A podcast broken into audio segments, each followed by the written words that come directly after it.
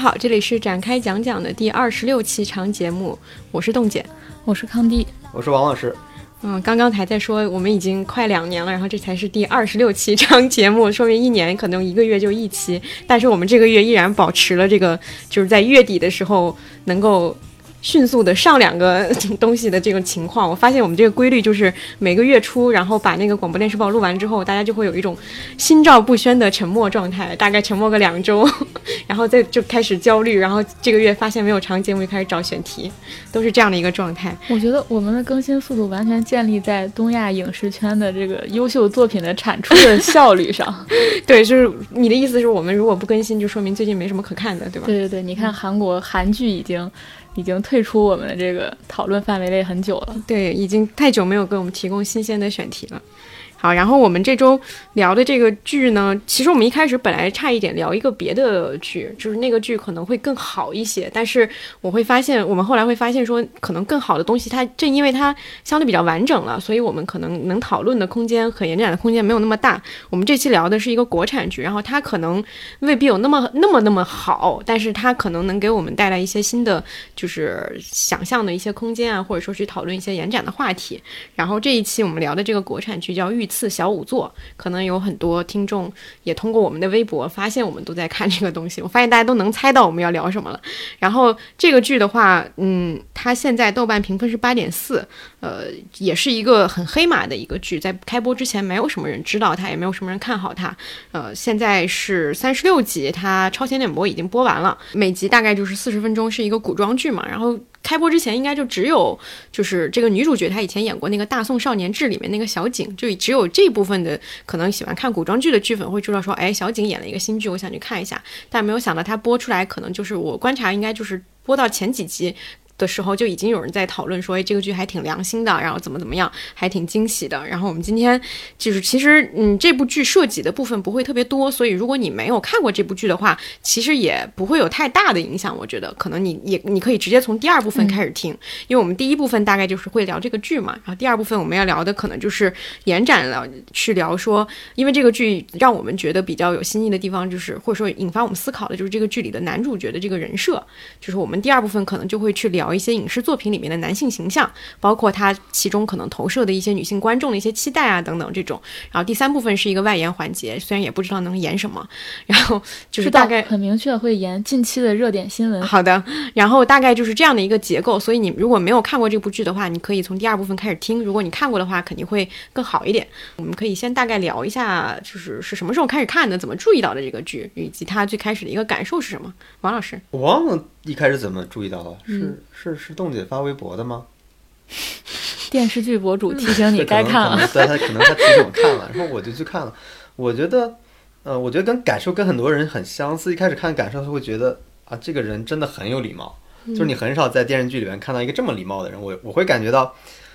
呃，舒服是因为我觉得在现实生活里，尤其是每天你面对舆论场里面，其实没有这样的人。嗯，然后你下了班，你你你不看微博，你发现一个非常舒服的电电视剧，就是里面的人是客气的、礼貌的、是很温柔的，说话方式是一种，呃，有礼有节的方式，是吧？尤其相对之前的一些国产电视剧，就是都在频繁内卷的这种大背景下，你会觉得啊，看个电视剧还挺开心的。其实就是这样的一个挺简单的一个事儿。嗯，然后之前。中间有，我就发现男主角他有个挺大的特点，是让我最后有点触动，就是他一直在道歉，就他一直在说对不起，这是我觉得以前没有看到过的，因为以前好像都是那种所谓霸道总裁式的，他认为所有的男性魅力就建立在我很怎么样的对待你是吧？然后这个男主完全是一个相反的，就是他会为自己一些嗯稍微就是你都不觉得那可能是不得体，但他会觉得有可能让女性产生芥蒂，然后他就会去写封信啊，然后或者直接就说。然后频繁说对不起，这个是让我觉得，呃，挺不一样的地方。嗯嗯，我一开始看应该也就是看到首页有人在推荐和讨论，就是我刚刚说的那个，是因为他是小景演的，因为我之前还挺喜欢《大宋少年志》的，而且小景跟这里面那个王宽那个 CP 不是当时也很火嘛。然后这个剧刚出来的时候，有很多人都是抱着说我倒是要看看是谁想要拆我这个 CP 什么之类的去看，然后结果看了以后发现，我觉得他首先的一个点可能还没有到说男主角的这个人设怎么怎么样的那个程度，就是很简单，他就是一个剧作还相对比较扎实，然后他讲的是一个。又带一点，就是它是女主角是仵作嘛，就是带一点悬疑性质，然后它是有你可以通过这个剧情方面就可以去去看，然后它有一些悬疑的东西，然后再加上我觉得让我觉得很有新颖的点是，你会发现剧里面做了很多的视觉包装。就是他会用一些很视觉的东西、后期的东西去辅助去呈现这个剧情，让观众更好的去理解它。这个东西我之前只在韩剧里面感受会比较深刻，就是之前看那个猎狗的时候，他不是讲那个案件嘛，他做很多那种图图表，像 PPT 一样去展示，就是整个的结构啊、人物关系啊等等。这个里面他也因为说有很多的这个这个后期的制作，我觉得是比较用心的，这个是很少见。就像我们之前聊国产剧，你会发现说一个用心的剧组，他好像就是。整体水平都还会不错，就是他用心的去做后期，就保证了他肯定是在用心的拍摄和用心的做剧本，这是一个很呃，就是整体拉高的一个事情。对，这个是我一开始觉得说他还蛮。能够吸引人看下去的一个点，包括里面它有一些小的情节，它其实是很刻意的在做一些反套路的事情，就它不会给你特别俗套的一些古装剧里面会有的那种剧情，它一直都在给你做那种很小很小的反转。虽然这个东西不一定像一个巨大的一个情节一样会给你一个很大的震撼，但是它会让你很舒服，确实是看起来很轻松、没有负担的一个剧。嗯。我最早注意到这个剧，其实是我注意到大家在网上对这个剧有一个非常突出的情绪，是这个剧是有一种逆天改命的感觉，嗯，就是它是一个不被重视的，然后。评级很低，好像只有 B 级的一个内部的评价，然后到它被越来越多人注意到。然后我刚开始先看了一下，然后没有没有持续看下去，就先去了解一下它是个什么样。然后持续看下去是因为大家都在讨论它的男性角色嘛，也是为了这些播客，我是把它看到二十多集的。然后我最大的感受其实是，我觉得这个剧非常的复古，就是我会觉得它是我小时候看的那种电视剧，它里面有很多。以前电视剧的那种传统，比如那样的语速、那样的讲故事的方式。后来看了一些导演的采访嘛，然后导演是一个六零后，然后是一个学院派，然后包括他自己的说话方式都有一种六零后的那种老实和质朴的感觉。所以整体给我的，呃，感受就是它就是一个很传统的，然后很复古的。我们小时候看那些电视剧的优点，就是很多人喜欢它，也是因为它没有现在我们国产剧，呃，不喜欢国产剧的那些里面的一些问题。我觉得刚刚说到初步感受的时候，其实就已经提到了一些优点了。我觉得我们可以延展的去聊一聊，还有什么印象深刻的东西。因为我我注意到是说，呃，国产古装剧好像会比现代剧更容易出这种相对比较轻的东西。就是它是一个比较呃没有什么特别宏大的一个主题表达，或者说因为正因为它跟现在我们的生活离得特别远，所以它在里面能够塞很多现代意识进去，就包括像之前的陈芊芊，包括像赘婿里面的一些东西，它反而是在古装剧里面做了一些很现代、很当下、很流行的一个表达。这个我觉得是是可能是古装剧反而是它的一个优势，就是因为你的限制会更少了嘛，大家不会觉得说我看这个剧的时候，我会强烈的要求你跟我的现实是要贴合的很紧的，我要要既要求你贴合的很紧，又要求你有新的表达。现代剧、现代的这个题材的都市剧，其实会有这种束缚。但古装剧里面，大家对它的天然的预设会少一些，所以你能够做一些很很轻、很轻的尝试，或者说是一些很不一样的一个东西。呃，这个剧我觉得里面还有一个我在。在情节上或者设置上的一个特点，就是你会发现，它其实不太像那种传统的探案剧，它不是主角去主动的去挖掘一个线索，它前面大部分情节都是别人给了主角一个东西，主角就顺着往前走，而他这种顺着往前走当然是有意识的，但是他他其实是一个很早就把所有的谜底或者说所有的这些嗯势力就告诉你的一个东西，它其实不存在太多的呃强悬疑感，它更多的就是这种嗯。很反复多次的这种很轻的一些情节的去去去叠加呀，或者说是，但是你又不觉得很枯燥，就是他那个人物人物进展啊，或者说是这个主角的这个他去应对的这种方式，你又不会觉得说，哎，好像我都已经猜到了。我觉得这个也是一个挺意外的一个点。对，其实我后来看完，我发现我其实没有当做探案剧来看，因为这类剧其实挺多的，我我是把它当做职场恋爱剧看的。嗯，他他，你看他其实故事的主题是。描绘了一个，我给他起了个题目叫《小公务员之恋》，他其实讲的是一个一心想考事业编的，对，从小地方来的小姑娘的一个恋爱故事嘛。对对对。然后他顺便描绘了一群身边的兢兢业业的公务员形象，他其实说的是这么一件事儿。嗯。对，所以他其实是一个，你看那个驸马爷其实也是国家公务员嘛。对对对。就是很标准的公务员，那他其实探案在里边，我自己会觉得啊，探案其实在里边反而是一个。不是很重要的东西，它只是推动它的呃情节走走的一个东西。我觉得更重要的东西，我自己更好奇的就是，嗯，我发现编剧在里边很认真的去写了他们什么是他们认为的温柔和礼貌，这一点对我是触动最大的，因为我很少从这个角度想想这个问题，尤其其实是两位女编剧嘛，然后他们会从女性的角度去想。哎，什么是他们认为的，在这个时代会被认为这个东西是能体现，呃，一个男主角或者男性角色的温柔和礼貌的东西？这个，但最后你其实又发现这个东西可能又超越性别了。就我们发现，其实这可能是人类更好的一个本质，而不仅仅是从女性角度一个更好的本质。所以这一点上来，我我其实体会到以前看剧没有的一个，呃，没有的东西。当然，也可能跟我们错过了这个。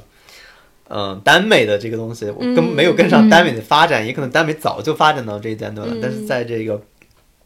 异性恋异性恋里边，其实我看的很少，但是我能发现以跟以前看到很多不太一样的东西，就是这个，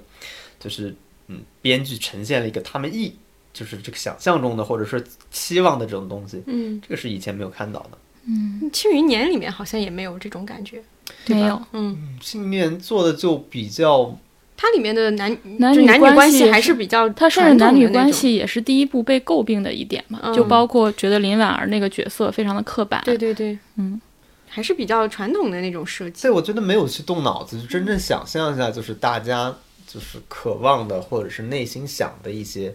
究竟是什么。这个、嗯这个，呃，我觉得他们编剧很好的把结合了当代生活。当然，这个我们可以在第三节或者第二节的时候聊。嗯就他其实做了一个，嗯我我觉得像镜像反转一样，他把当代社会大家对于男性最大的恐惧的那一面反过来，嗯嗯，它其实就是嗯好的一面。那这可以就呃后来具体聊一聊。对这个我也发现了，就是他好像不仅是对男性角色啊，就是男主角这个人设，他在整个的这个故事里，这个编剧的呃价值取向或者说他的。他的观念都偏向于去塑造一些不会有本质冲突的一些人设，就是他们互相之间彼此对彼此有非常非常深重的信任，嗯就这个信任不会被一些外部的突然突发事件去打破，这个是很难的。就是以前所有的这些情节和这种呃，就是转。反转，它都建立在说一个突发事件摧毁了一呃一一一组人物关系的信任，就比如说这组人物关系是情侣，或者说是朋友，或者说是啊、呃就是长辈和晚辈，就是它都会是这样的一个故事，但以及观众的情绪被很大的调动，很多时候就在于说，呃，我发现他就我以上帝视角发现了说有一个误会横亘在这两个人面前，我会觉得特别焦虑，我我会发现哎他不知道事情真相，我好焦虑，然后我就很很呕血，然后可能这里面还有一个很坏的一个角色在在里面推波助澜，就观众就情绪就被大大调动。但是在这个故事里面不存在这样的情节，他就算有发生。就这种误会，然后这个主角会马上把它解开，马上说我对他完全没有任何的不信任，你相信我，就是每次都是告诉别人你信任我，你信任我。这个故事，这个故事有点像那个，就团建的时候会做那个信任测验，你知道吗？就是往后倒的时候，一定看看有没有人会接住你。他这个故事里所有人都是非常相信，一定会有人接住我的这个东西。而且你能看出来是编剧非常有意识在做这件事儿，嗯，就是就他们吵架不隔夜的，对，就当天一定要把这个事儿解决掉。所以，我们之所以我觉得聊这部剧的一个很重要的原因，就是后来就是你想原来看那个阅读浪漫小说那本那本书，就是那本书里就说了，浪漫小说之所以描绘平和、稳定和安逸，就是因为现实生活中的争吵和不不安定的东西太多了。嗯所以大家就会享受这种所谓的稳定的状态，人和人之间有信任的状态。这也是我觉得为什么大家会觉得这个东西，啊、三观正也好，让人看得舒服也好，有礼貌也好，就是我觉得就是现在这个社会所缺失的东西，就是我们每天日常的生活里没有的东西。嗯我们在互相撕逼、攻击，然后在这种语言的恶劣程度上已经走得非常非常远了。嗯，这个剧稍微拉回来一点，人就就你会觉得非常非常舒服。其实嗯就是这样。对而且里面有很多的什么哥控、妹控，对各种，然后给感觉就是里面所有人是爱所有人的，然后嗯每个人都以爱他人为己任。对，就是我觉得特别突出的特点，就是我来这里就是为了爱别人的，觉得这个是很吸引我的。而且我觉得它它里面有，即使它不是一个探案剧嘛，但但它探案那条线，我觉得它也没有做的那么的一目了然，就是你已经失去了兴趣，或者说你已经完全猜到了故事的发展方向。是呃，我觉得它也遏制了很多套路的发育嘛，包括你刚才说到的那种，就就是朋友没有隔夜仇啊，让大家不会被误会左右关系啊等等。尤其是我特别喜欢就是第二十一集，那，第二十一集给我一种非常一气呵成的感觉，到最后它跟整个的片尾 BGM，然后有一个配合，然后就有点像当年看《沉默的真相》，我记得他们非常喜欢做这种呃。因为到最后你那个 BGM 一起，相当于你的情绪被再次调动起来，然后整个跟这一集有一个互动。而且这个剧里面我非常喜欢，就是这里面没有一个女性角色你想骂她，就是不管是恶毒女二还是那种传统的使绊子女性角色，在里面好像都是没有，都是没有，都是消失的。我觉得这种特别好，因为你会发现以前的电视剧里面总有一个女性会成为所有人的靶子，然后所有弹幕都在。呃，发泄对女性的，不管是苛责呀，还是二度的审查呀，就是每次有时候你看弹幕，你就会觉得是一个艳女到大爆发，就这个人其实也没有做什么，但他一个肢体动作就会引起很多人的解读。但在这部剧里面，你就觉得不仅是里面的人是爱他人，以爱他人为己任，观众好像也是非常宽容的，就是大家也被那种气氛感染到，所以你也会对里面的角色也好啊，除了部分像楚河那样的角色啊，大部分角色你是对他非常宽容的，嗯，然后。包包括其实刚才我们提到说，它里面有一些很现代的表达，或者什么树立一些女性形象嘛，大家各种又有一些截图嘛，说什么女性女子保护女子天经地义啊什么这类，但是我会觉得。这句话出现一点都不突兀，嗯，然后它并不是那种有很多剧，它是你能很明显感受到他在迎合潮流去写这些台词，会让你觉得很刻意。但是这个里面就是它是在一个很微不足道的地方，然后那个话也并没有让你觉得它是一个多关键的地方就流露出来了。其实我我觉得这个是你是你是因为热点加进去的，还是说你很顺畅的做出这个表达，也是观众能非常明显就发现的，嗯。然后对，然后刚才不是提到说女性的，就是两个编剧都是可能是比较年轻的女孩吧，然后再加上这个呃六零后的这个导演，我觉得他碰撞出了一些很有意思的东西，比如说里面有一些是年轻女性才能想到的，比如说对男男性形象的一个在在塑造，但是他的影像其实是。很学院派的，包括他怎么用烛火呀什么的，我觉得这种新新老搭配还挺有意思的。我看一个导演采访里面，他说他看到两个男主角抱在一起，然后那个编剧就现场欢呼了嘛，然后他自己并不能 get get 到那个为什么大家都很兴奋，但是他觉得啊，既然这个效果效果不错，我就放进去了。然后嗯，包括还有之前好像你你转到群里有说那个台词修改的问题，就是这种新老的碰撞，我觉得嗯。各自发挥了各自的优势，嗯啊，然后我觉得这是他的一个挺突出的优点。嗯，对，说那个台词那个我确实挺惊讶的，就是他说的意思就是很多人可能看前几集都能够发现说他的那个台词人物和口型是对不上的，就有很多人说哎这是怎么回事？因为按照我们往常的惯例去猜测，一般这种情况都是经过了删改嘛。但是这个真实情况不是这样的，导演的意思就是说有很多台词是现场编剧写完之后，他其实觉得那个台词不太对，但是呢编剧。都很坚持自己的意见，所以他们拍的时候是按照编剧的那一版台词去写去拍的。但是拍完之后效果，哎，发现说，呃，好像确实不对，然后所以就又通过后期配音去把那个台词给改掉了。就是这个，我觉得这个细节说明了一种。一种很难得的一种开放性，就是你在现场居然能够去，就是在这么紧张的一个剧组现场，你居然能够去允许去编剧去做一些试错，就这个试错成本，导演觉得说是可以承担的。我们通过这种试错，我们去进行一些成长，一一些就是在这个过程里面去学习的一个过程，这个是很难想象的一件事情。然后我觉得阿康刚刚说那个，就是观众对于这里面，因为这里面的人物没有太多的就是激烈的那种极端性，所以观众也就变得很宽容。其实，在楚河这个人物身上也有体现，就一开始他出来做了一些。蠢事的时候，大家其实都是有点不满的，但是后来很快的，而且会有人来辩解，对，很快不要这样子说，对，很又有人辩解说啊，楚河。就作为楚河他本人，他去做出这些事情也没有什么错。对对，就是大家其实又在换位思考，觉得说我如果是楚河，我是一个在在那个黔州地方的一个小仵作，然后我的我的妹妹或者说我这个其实并没有血缘关系的，我很喜欢的妹妹，然后有一个人要怎么他，然后我肯定心里也是会这样做的，就做这些事情也是可理解的。就是确实大家又因为这种不会吵架的这个东西，以及编剧有意的后来又把它拉回来一点，所以大家也会觉得说我啊，我可以尝试着去理解一个我可能平时很难去理解的一个配。配角人物，这个确实也是，嗯，感觉是整个剧的氛围去带来的一个东西。我们刚刚聊了一些这个剧可能给我们带来惊喜的地方啊，但是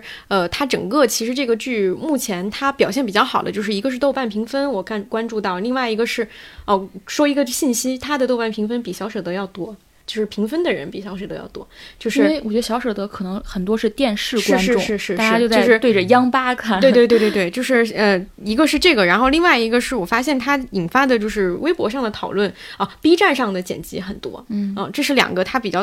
特别的一个地方，然后呃，但是它也没有能够特别的出圈，成为一个爆款。我觉得对标可以对标陈芊芊那时候的那个情况，就陈芊芊当时也是因为最开始还觉得大家有新意，然后一越追越追，一个是捧红了赵露思嘛，一个就是整个的剧都还算是比较表现的比较好，但是这个剧到目前为止就没有这个趋势。我觉得一个原因就是男女主角的演技或者说他们这种人格魅力还是差一点，就是他不会有一个特别明确的一个标签出来，让大家觉得说哦，这个人是我没见过。它还是一个相对整体都比较平均的一个东西。然后呃，就是另外一个就是我觉得它本身的这个剧集的立意可能也还比较有限，它还是一个小而美的一个东西。就算有刚刚阿康提到二十一集那个，我当时二十一集播出来之后，呃，整个剧的评分往上涨了零点一嘛，它就是因为那一集的整个立意，有人说它是古代版的《沉默的真相》，就是还是有一点感人，但是它整体而言还是一个像王老师说的小公务员的恋爱故事啊、它没有一个特别大的一个格局，所以也也很难在这个方面上去出圈。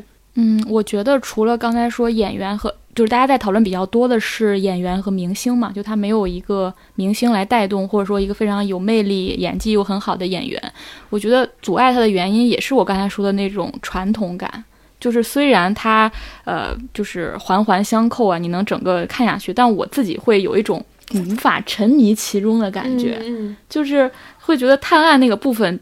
太多了，我甚至会觉得、啊，虽然它不是这个剧的核心啊，但是它其实整个都是有一种你要不断的，你你必须很喜欢，有点你必须挺喜欢这个类型，你要不喜欢甜宠，你要不喜欢探案，喜欢看这种逻辑性的东西，你才能往下看。就是它其实是缺缺少话题性的东西，是。就是你你你传统，我刚才说它传统是好的一点，就是它没有去照着热点去写嘛，但是我觉得这也是阻碍它出圈的一个原因。嗯。另外，我觉得它其实就也是算为一种恋爱职场剧嘛，它必定是一个很狭小的范围。我觉得大家最关心的一定要不是跟话题相关，要不跟民生相关的嗯东西。而且我觉得刚刚康妮说那个也很对，就是你会发现我我我大概是看到十几集的时候有那个感觉，就是因为这几个人的人物都特别的自洽，就是他们没有太多关于自身成长的困惑，他们更多的是身份的困惑，比如说我是谁，我到底我爹是我想做什么？对，我嗯。想做什么，我能不能实现我的梦想？他大部分是这样的一个困惑，他没有关于人物自自我的困惑，以至于他们这几个年轻的人，其实他们之间没有能够形成一个非常紧密的一个关系，他们都是你好我好，我爱你你也爱我，他们是一群已经人格健全、健全的成长人，对，已经成长完成了，嗯。嗯，因为包括像后面他其实我跟那个我跟一个朋友有讨论过说，他后面不是有那个给那个呃萧景离和那个冷月赐婚嘛，就是当时那个其实那五个人那三个人的三角关系，你其实可以玩一个猜老公的游戏，就是你其实是可以在里面更玩一玩起来一些的，但是他很快，因为他设定的就是说冷月对于那个呃男二号叫什么来着？景逸啊，哪位对景逸，他们俩就是就是双箭头，所以我不会对另外一个人又怎么怎么样，所以这个东西就很快的就过去了，就是他没有任何往里去挖掘这几个人互相之间啊，或者说他们自己的一些困惑啊，就这都做在或者为什么这两个人能在一起，这两个人能在一起呢？对对对对对他一定是性格上或者他们的价值观啊各方面有一个特别自洽的地方，但他这里面呈现就是结果，对对对就我们互相看上了，没有去更深层次的展现为什么他们选择了彼此。是是，所以它整个看起来就是缺点那个深度的意思嘛，嗯，它只有一些表面的一些趣味，它没有那个深层的人物的意思，嗯，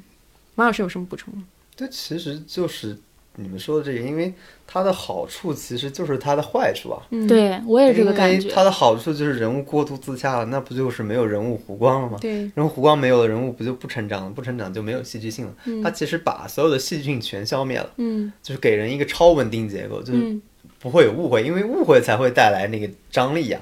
一一般来说，都是这种所谓的这种剧都是有误会来，当然也非常传统了。但他现在其实已经把误会消消灭了，因为经频繁道歉，因为不断的去沟通理解，然后爱情上又很果决，不存在暧昧的空间，对，所以也不存在什么男二对呃对女一的这种东西，所以非常非常果断，所以这条线也消灭了。嗯那它呈现出来就是一个超稳定结构，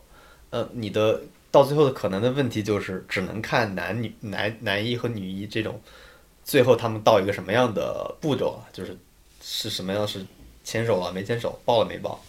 有没有接吻，你只有这种期待了，你其实没有 对，呃，要不你期待那个案件的那个发展也，行。就是阴谋。总之，是但其实你看这个的人对这个案件也没有什么期待，我发现就是，嗯反正他就是一个，反而很多人说是搞事业搞太多了嘛，就是不搞不搞爱情嘛，就是一直在搞事业。对对，所以我觉得这是一个确实是一个矛盾的地方，就是你把那些不好的东西或者大家都剪觉得掉。很套路的东西已嗯经全删掉了，对，但那个东西反而会带来，嗯，其实，在原来至少在原来的故事逻辑里边是给我们带来最大的冲突的。就比如说，你像这部剧里面，其实一个很明显的特征就是男主其实也没有失怎么失败过，嗯，他几乎一直在胜利。那可能偶尔有些想不到的地方，但是你也知道他一定是能搞定的，能解决的嗯，就你不会说啊，你会担心他有没有可能会会遭遇到什么结果，嗯，然后你会为他心痛，连这种空间都不存在。对，我觉得观众整个在这个看剧的过程中都太安全了，嗯，太稳定了，就是你不会受到任何的伤害。就是情绪上你也不会受到，你不会今天为田雨岚打抱不平啊或者怎么样，不会今天担心那个你最多的担心就是这两个人怎么还不表白，或者这两个怎么，然后他们又很快就表白，就是嗯很快就能满足你，你刚有一个期待，然后下一步就实现了。对对对，是，这看这部剧你不会生任何气，嗯哪怕配角，哪怕反面角色都是可爱、嗯，可爱萌型的。这里边的反派角色，只是粘个粘个胡子 就很好笑。是的，嗯，那我们 然后反派角色每天就说这个下属不得力，但下次依然会重用他。而且他们每次讨论剧情的时候，都有一种 还请公公明示，就是一定要解释给观众啊，这个事情是怎么回事儿。然后他们两个人那个对话就非常的喜剧，就是天天都有一种这种感觉。然后那皇上天天就在那儿假装在那儿做一些手工沙盘不对，哎沙盘那个推演，沙盘爱好者。对。好，我们我觉得剧集本身差不多就这些吧，因为它确实是一个像刚刚说的，它的优点也挺明显的，但是它也同时限制了它的一些东西。然后我们第二部分可能会比较多的，就去讨论这个男性形象给我们带来的一些启发。我们可以先从就是这个剧的男主角就萧景瑜这个人物，刚刚王老师也有提到了，他有一些特别大的一些特点，我觉得可以先就是拿出来讨论一下。王老师可以先说，就是刚才也说过，其实我对这部剧最最感兴趣的地方，就是想看编剧怎么去描绘他心目中的这种所谓温柔和礼貌的嘛。嗯然后你能发现，他们呃我自己觉得他们非常刻意设计了几个动作，我自己还命名了，就第一个叫做递东西叙事，就这个这个剧里面非常多的开始各种递东西。第二个叫做扶手臂叙事，这个剧里面哦频繁的扶手臂递东西是什么？就是你能发现这两个人人物人物关系，他他怎么样去理解礼貌和温柔，就是递东西。嗯，所以你看一开始他们递东西，首先他们不接触的，很谨慎的。比如一开始那个女主角递给男主角的时候是双手的，然后男主递给女主是单手的，但是到某一个阶段的时候就发生变化了，就呃突然之间这个呃。有一次，男主觉得我忘了什么剧情了，觉得我应该跟他的关系近近一点，他突然也双手去递了，然后最后他们俩互相又单手递了，就这里面的设计特别多，就是就像敬语和用评语那对，就是我们俩又变熟了，所以我们可以单手开始跟你说这些东西了。这个其实特别特别多。然后还有一个情节我印象很深，就是那个男主有那个幽闭恐惧症嘛，嗯，就一般的剧情里边不都是女主拿一个手帕上来就给他擦了吗？这个剧没有，这个剧直接他又双手把那那个手帕递给他。就你能发现，这个编剧在设计这些动作的时候，都是一种非常克制的、特别小的，就是细微的动作。就原来我们去看那个所谓霸道总裁剧，要么就壁咚是吧？嗯，要么就是一种非常夸张的姿势，不知道，要么就接到女主角，要么就是三百六十度旋转，怎么样去、嗯去弄？这个剧里面的所有动作就跟语言一样，非常轻微克制。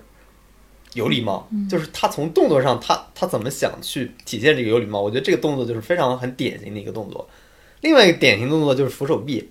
就就你能发现这部剧里面有超多扶手臂和抓手腕的情节，嗯，就是比如说呃，是因为他们前面总要模拟那个场景，对，那个也是。然后比如说几次下跪，他怎么扶的？就是他他会在手的，就是你整个胳膊的不同的部位走一遍。他先会有扶手臂，然后他那次情情急之下抓了手腕，然后他们会拉钩，然后遇到危险牵手，然后那个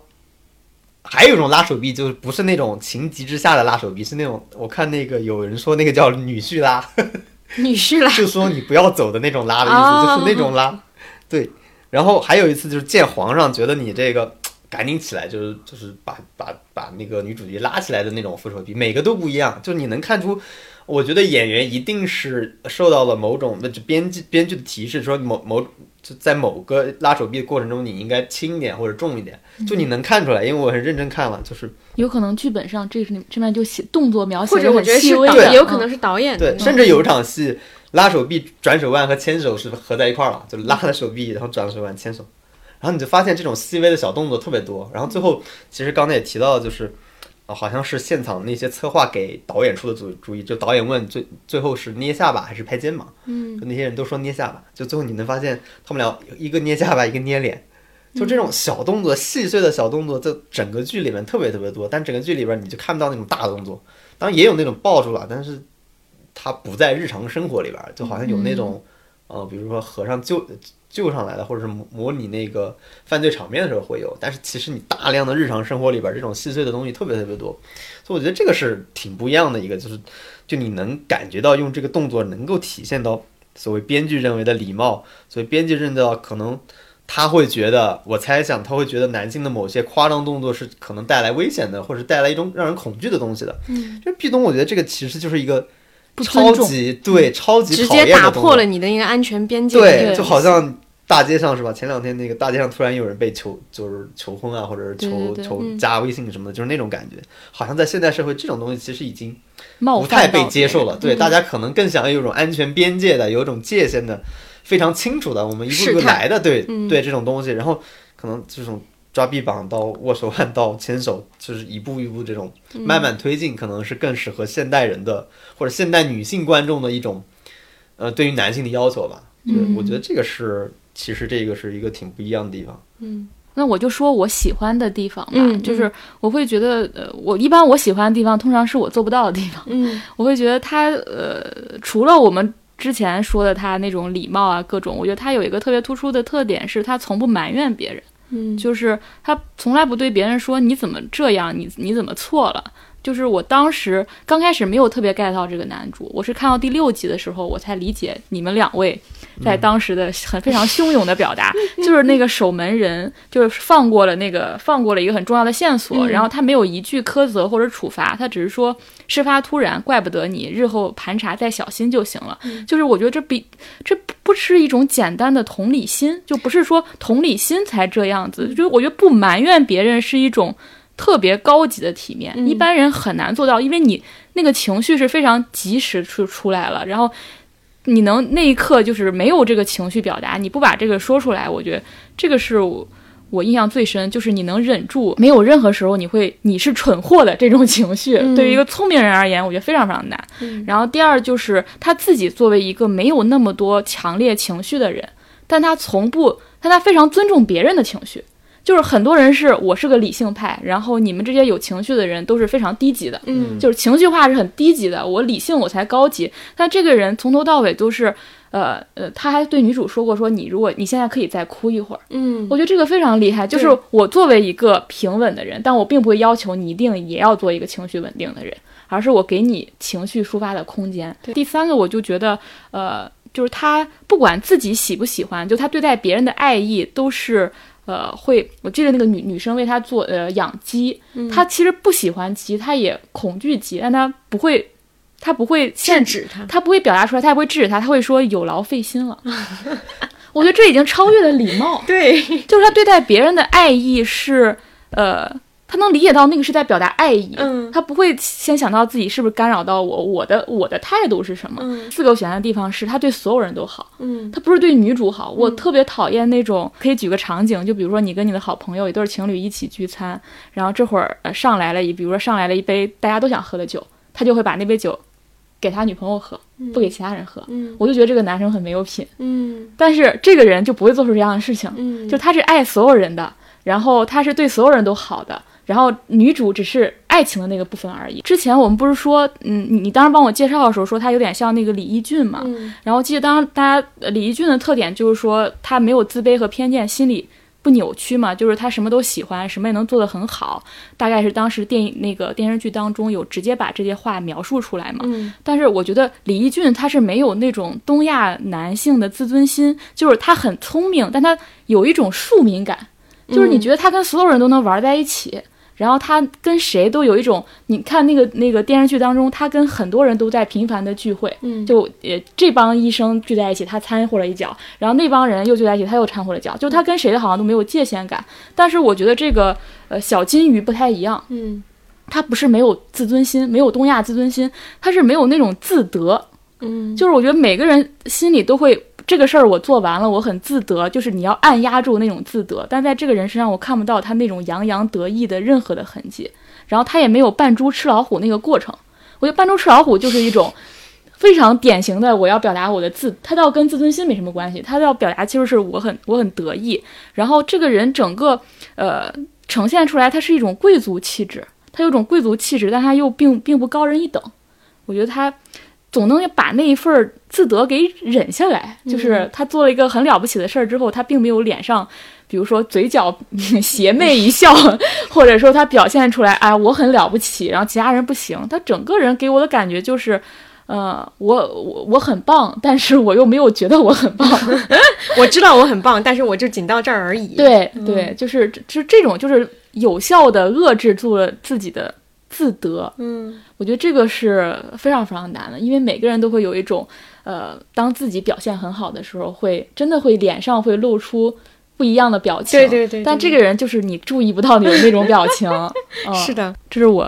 特别喜欢他的地方。我发现我特别喜欢他的地方，通常我都觉得是非常难做到的地方，是就是嗯嗯，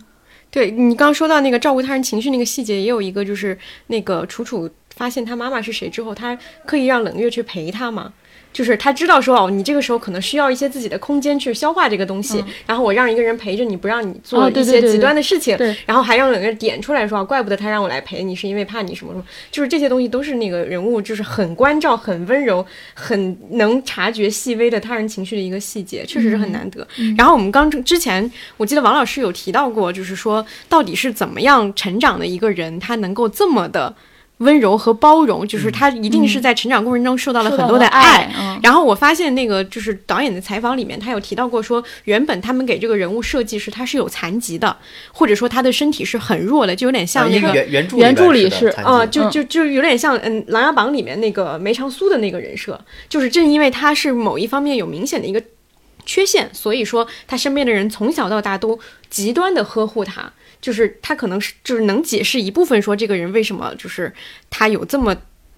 丰沛的一个爱的一个支持，所以以至于他长大以后也能也能把这个东西回馈给其他人，这可能是一个呃后后面他改了一些，所以没有那个什么的。不过整体而言，我觉得还是编剧整体把所有人都写成是这样的人，所以只是说他在这里面嗯比较突出，因为他是一个这里面的一个故事的一个核心，他更多的是要给予别人更多的理解、支持和呃就是包括去指示别人的下一步行动，他是一个安排者的角色，所以他在里面显得尤为的完美。然后，呃，还有一个就是当时我们我想到一个问题，就是他这种他这种没有任何就是就是很很接近完美的这种包容的这种形象，是不是特地的去讨好女性观众？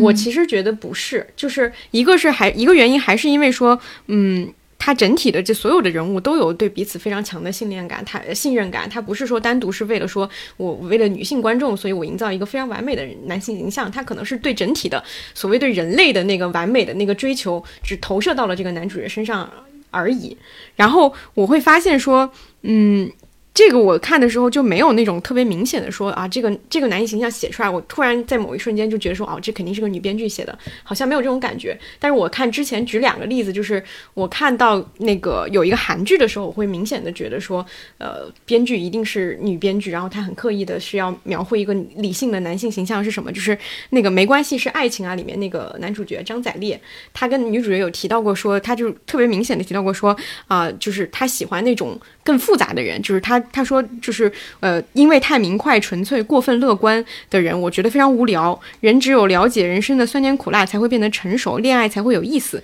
只懂得甜味的人很没魅力。就这种话，我觉得就是一个女编剧说出来，女编剧加在一个男性形象上去说出来的话，是要讨好女性观众的。但是像这个人，就是萧景瑜这个人，我们之所以会觉得说他有时候好像已经好到超越了性别的界限，我觉得就是因为他。不是基于一些呃判断去说一些事情，他没有把人分成三六九等，他没有说这个是好的，那个是不好的，他是所有人我都可以包容你的好或者不好，嗯，这个我觉得是是是这个人设，嗯，已经已经超越了我们所说的那种说有一个人去虚构一个怎么样理想的男性形象去满足你的那种东西了，嗯嗯，对我自己会觉得，就比如说接着刚才说，就是我觉得情绪。在这部剧里面体现的很很明显。我看那个豆瓣热帖，有个叫“嗯，这部剧的中心思想就是不放任一切无意义的情绪”。但我理解他说的是什么。但其实你能感觉到，就是主角这个人，就是我觉得就是超越人就是性别的一种在意别人感受嘛。其实就是刚才说这个东西，我觉得跟男的还是女的没有什么太大关系。就是人，我觉得就应该就是我之前一直一开始吸引我，就是他的道歉和道谢非常多。这道歉就是什么？为什么？就是因为他能关照到别人，可能因为这件事儿有心里某种芥蒂。比如一开始的第一次道歉，就是因为他第一次听说了他父亲的消息，他就很紧张的抓住了那个楚楚的手腕。然后最后他居然写了一封信道歉，我当时就很震惊这件事儿，就是他会觉得在这件事儿里面，我其实犯了错。我觉得这是就是你放到现实生活里吧，这件事其实是一件巨难的事情。首先你要对你们之间的这种交往过程有所。觉觉知，觉知，你要知道你们今天的交往有没有出问题，然后你要找到你自己有没有犯错，然后你还要去鼓起勇气说我要承认这种错误。那这种事情一般在日常生活里肯定会被划过去的，就是通常认为大家不会认为这是件大事儿。就我当时看的时候，你觉得男主角冲动之下抓了女主角的手腕，你觉得这件事是需要道歉的吗？我看任何剧我都没有想象到这件事需要道歉的。但这部剧告诉你这件事是要道歉的，所以我就特别震惊。然后你就看后面又又开始不停的道歉，就是求婚之后他会觉得我是不是太唐突了，我要道歉一下。然后呢，他在山洞里面觉得自己是不太磊落了，那个那个情节他又道歉一下。还有一次就是吴江误以为那个楚楚要要杀害那个小金鱼嘛，就是那个东西，然后拿剑架在脖子上，然后事后他又要跟他道歉。所以你能发现这种这种这种情节是反复出现的，就是他在意别人的感受的这种东西是。呃，就是对他来说已经成为一种习惯性的东西，但在日常生活里边，这种东西是非常非常少见的。我觉得这就是一个，嗯，怎么说不也不能说是理想化，我觉得就是一个每个人不同性别的人都可以去追求的东西，就是你确实可以经过训练在意别人的感受。我觉得这个不是一个嗯基因的问题，对，对我觉得这个是可以通过训练得到的，这就是编辑。呃，那个编剧呈现给我的东西，嗯，他已经把这些东西很明显的呈现出来了，就是说人可以关照到人类的其他这些情绪。那这些情绪，其实在我原来看剧之前，我是不知道的。就很多情绪，我确实不知道这些东西是需要你去道歉的，道歉可以让所有人都好过，是吧？包括另一种情绪就是。这部剧一大特点就是直给嘛，嗯，就他们说台词儿非常非常的直接，就是经常发现他们就一脸淡漠的说一些虎狼之词，经常是这种两个人都不在意，然后说的非常直接，对，就什么铺垫也没有，就请你嫁给我吧，哎，对，然后什么你心里有我吗？我心里全是你，对，就你发现这部剧，就一般来说都是就感觉非常的成年人，非常的理智的一个恋爱，理智到就是就太理智了，是吧？就是。就我有一项印印象非常深，就是男主还不自信，他他还他又向女女主道歉，他说你现在喜欢我，可能只是见的人不够多，对吧？如果你见了更多的人，你发现可能我并不好，就是这种。他原话好像说，呃，我这些龌龊的心思都向你坦白，就是已经到了坦诚到一个非常极致的阶段了，就是这个人心里的 ego 可能是负的，你知道吗？就是我我喜欢你，对你有有想象，也是龌龊的心思。对，这已经稍微有点。正常人不都是很自信吗？这些东西就是觉得啊，你就应该喜欢上我，你可能天底下我们就是良配，是吧？这个人就还非要给自己来这么一套，哎呀，就发现这种东西就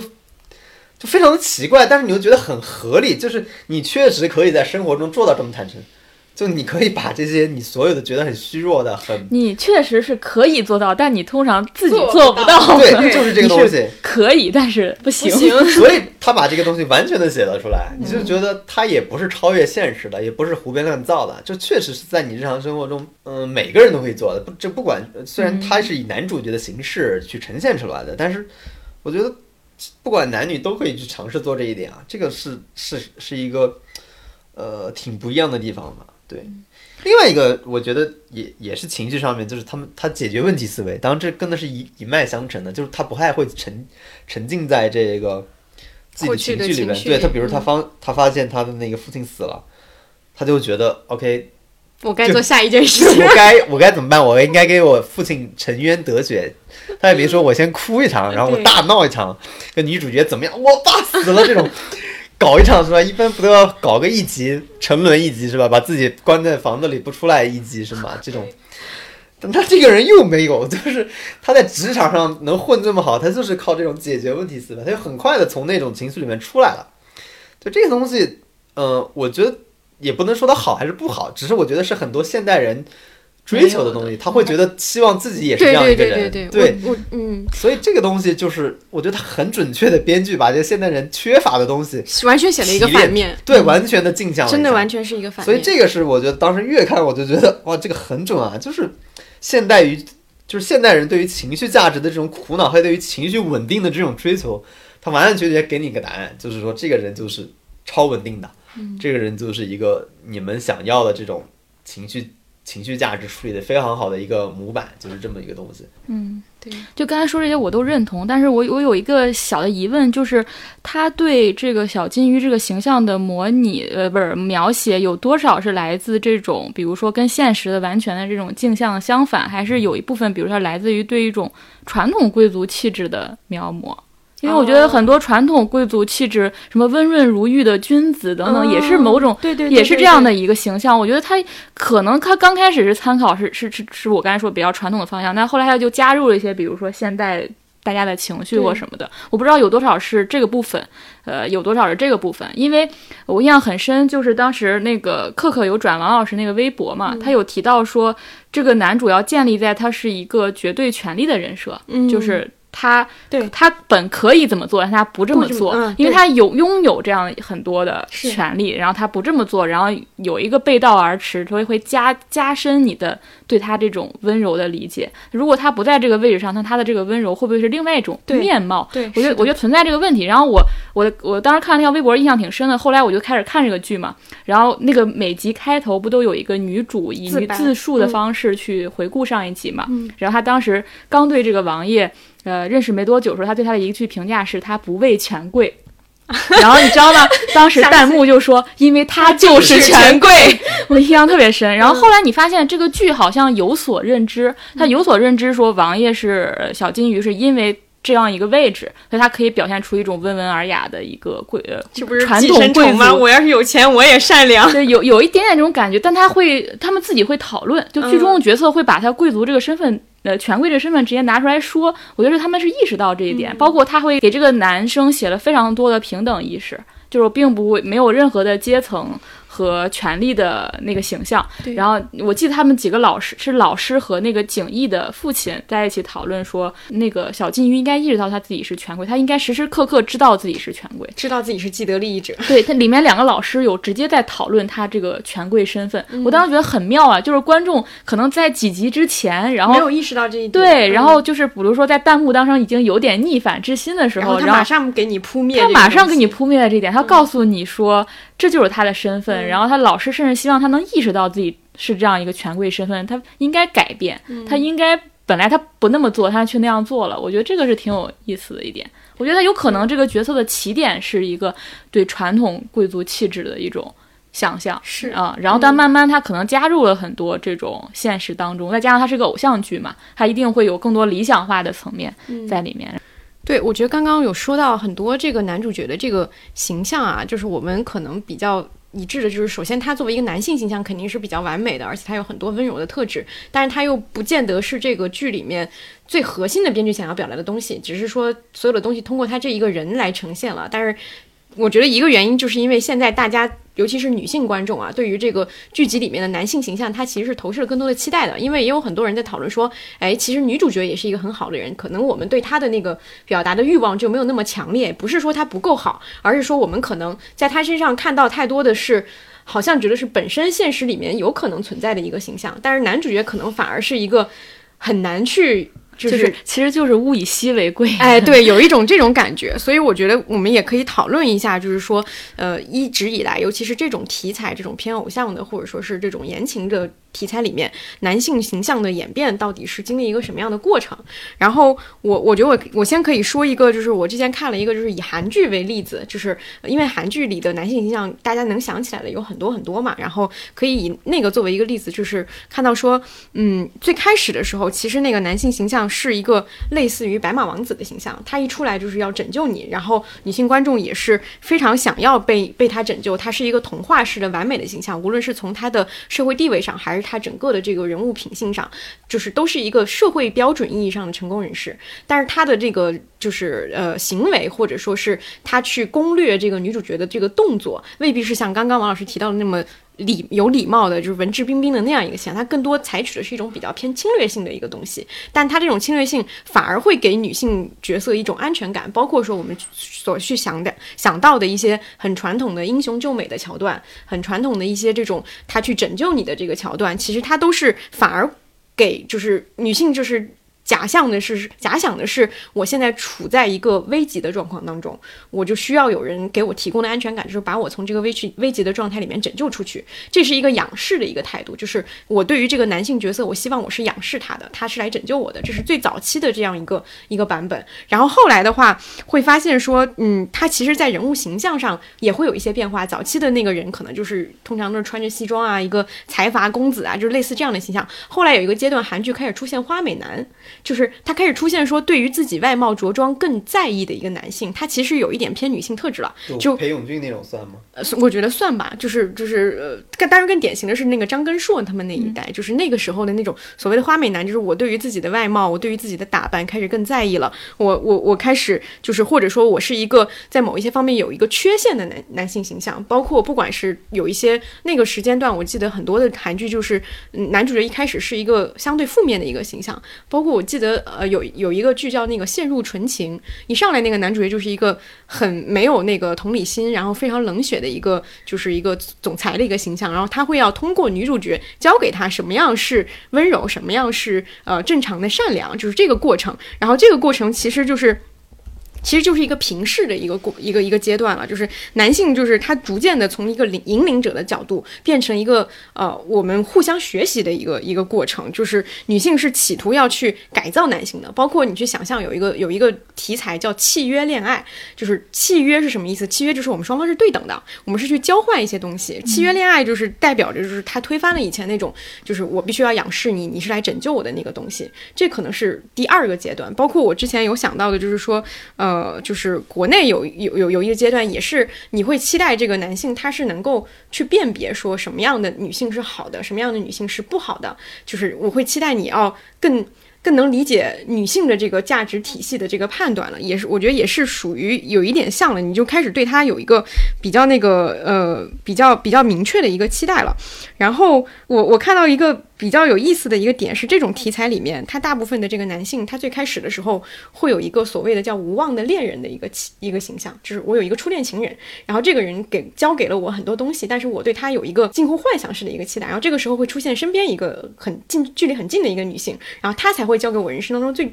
最真实、最重要的那一刻，就是他会告诉我说，在真实的互动当中，我的男性自尊到底是怎么样具体去建立的。然后，在这个时候，我们俩双方都彼此完成了这个这个过程。这是这是这是这这一种套路，就是你会发现是这种。然后，呃，第三个阶段就是出现了一些非常超前的一些，或者说是非常呃，就是不现实的一些人设。典型的就是《来自星星的你》里面那个都敏俊嘛。对，你知道我看小小金鱼的时候，我当时最大感受就是他从。两两千五百年穿越回来。啊，对对对对对对，就是就是这种人，就是说他是超越一般意义存在的。他的更多就是你为什么会觉得萧景瑜像，也是因为说他脸像是已经见过很多很多年、很多很多人类了，然后他就已经有那种就是他从人，就是从猴进化到人是一步，从从人人进进化到到萧萧景瑜又需要一对对对段时间。对对对，就是这种人，就是他超越一般的意义的完美，然后又温柔又有能力，然后是完全完完全全是女性假想出来的人物，现实当中是不可能存在这样人物的。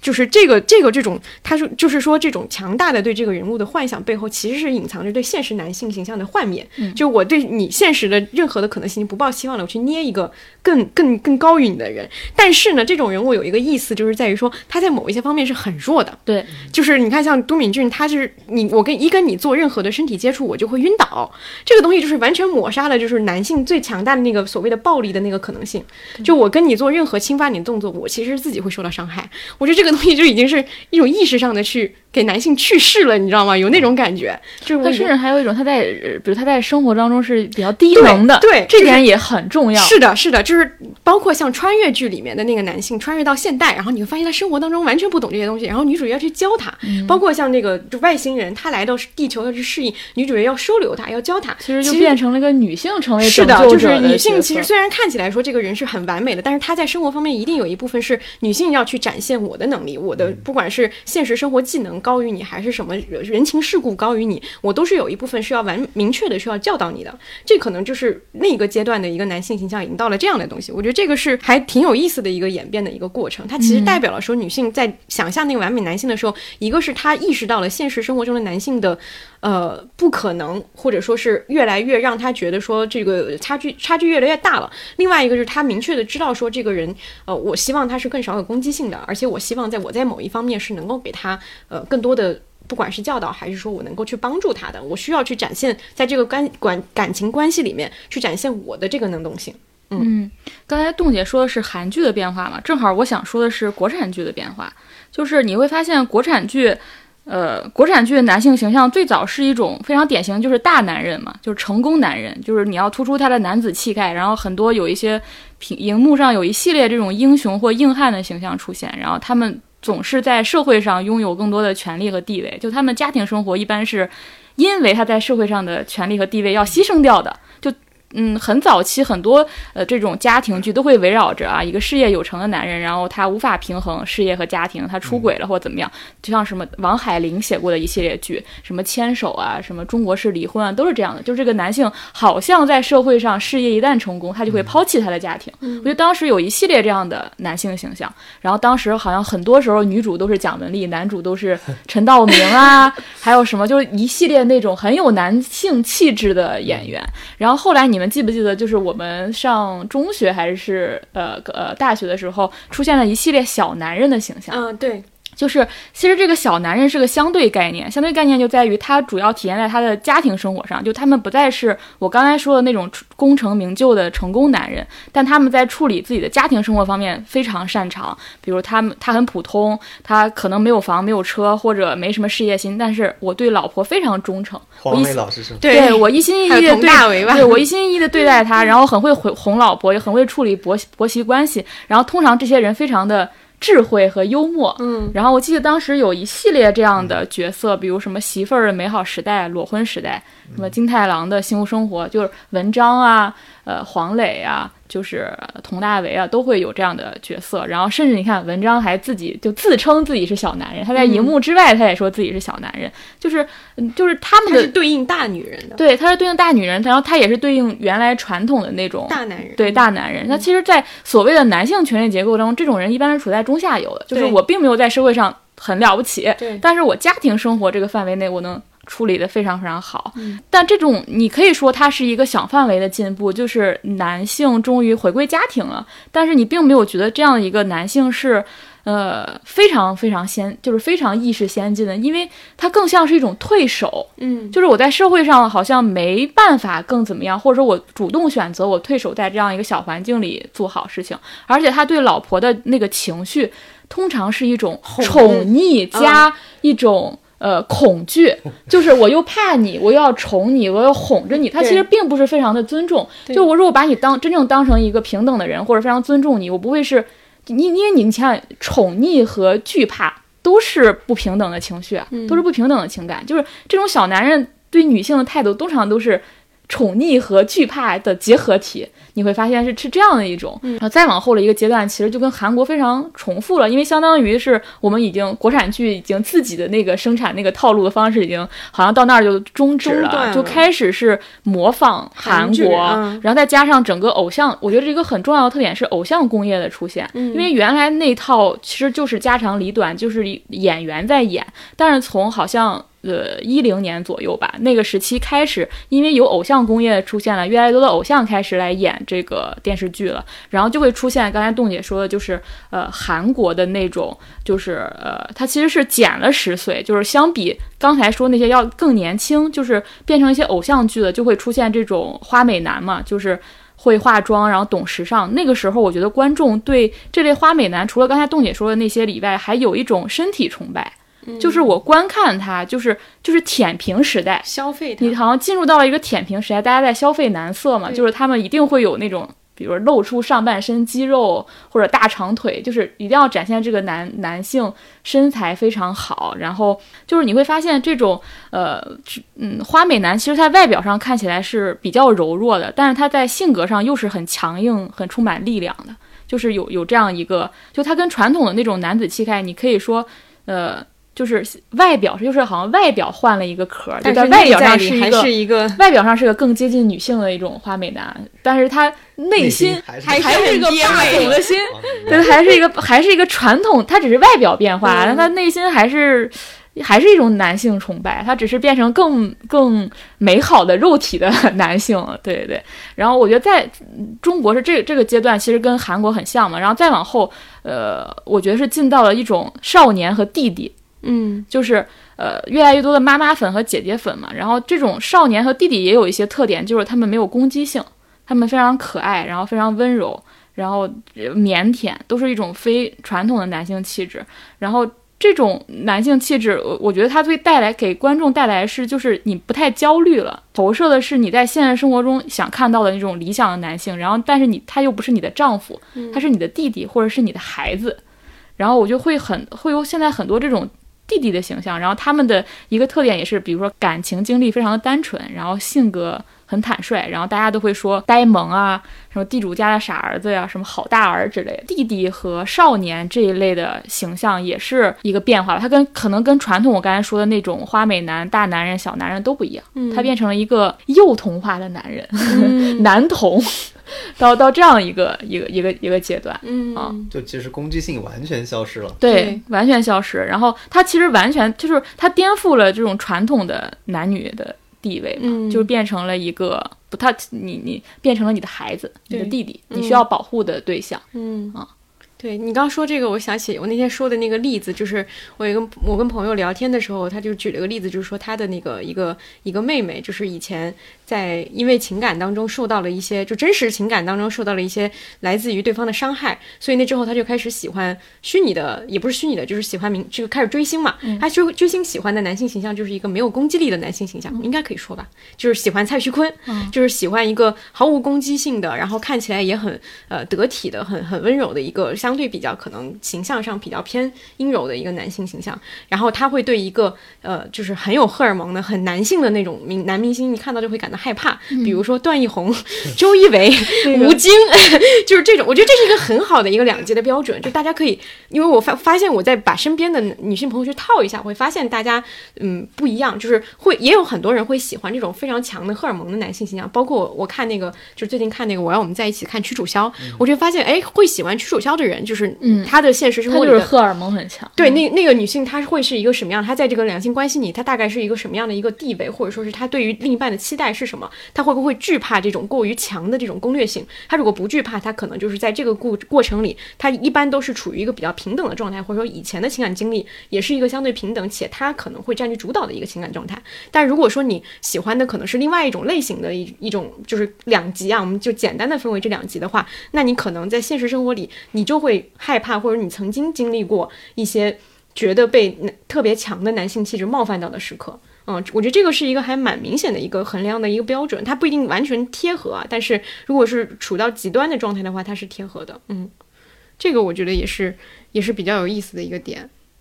我觉得现在大家最更最喜欢的男性，可能就是我们刚才说的那种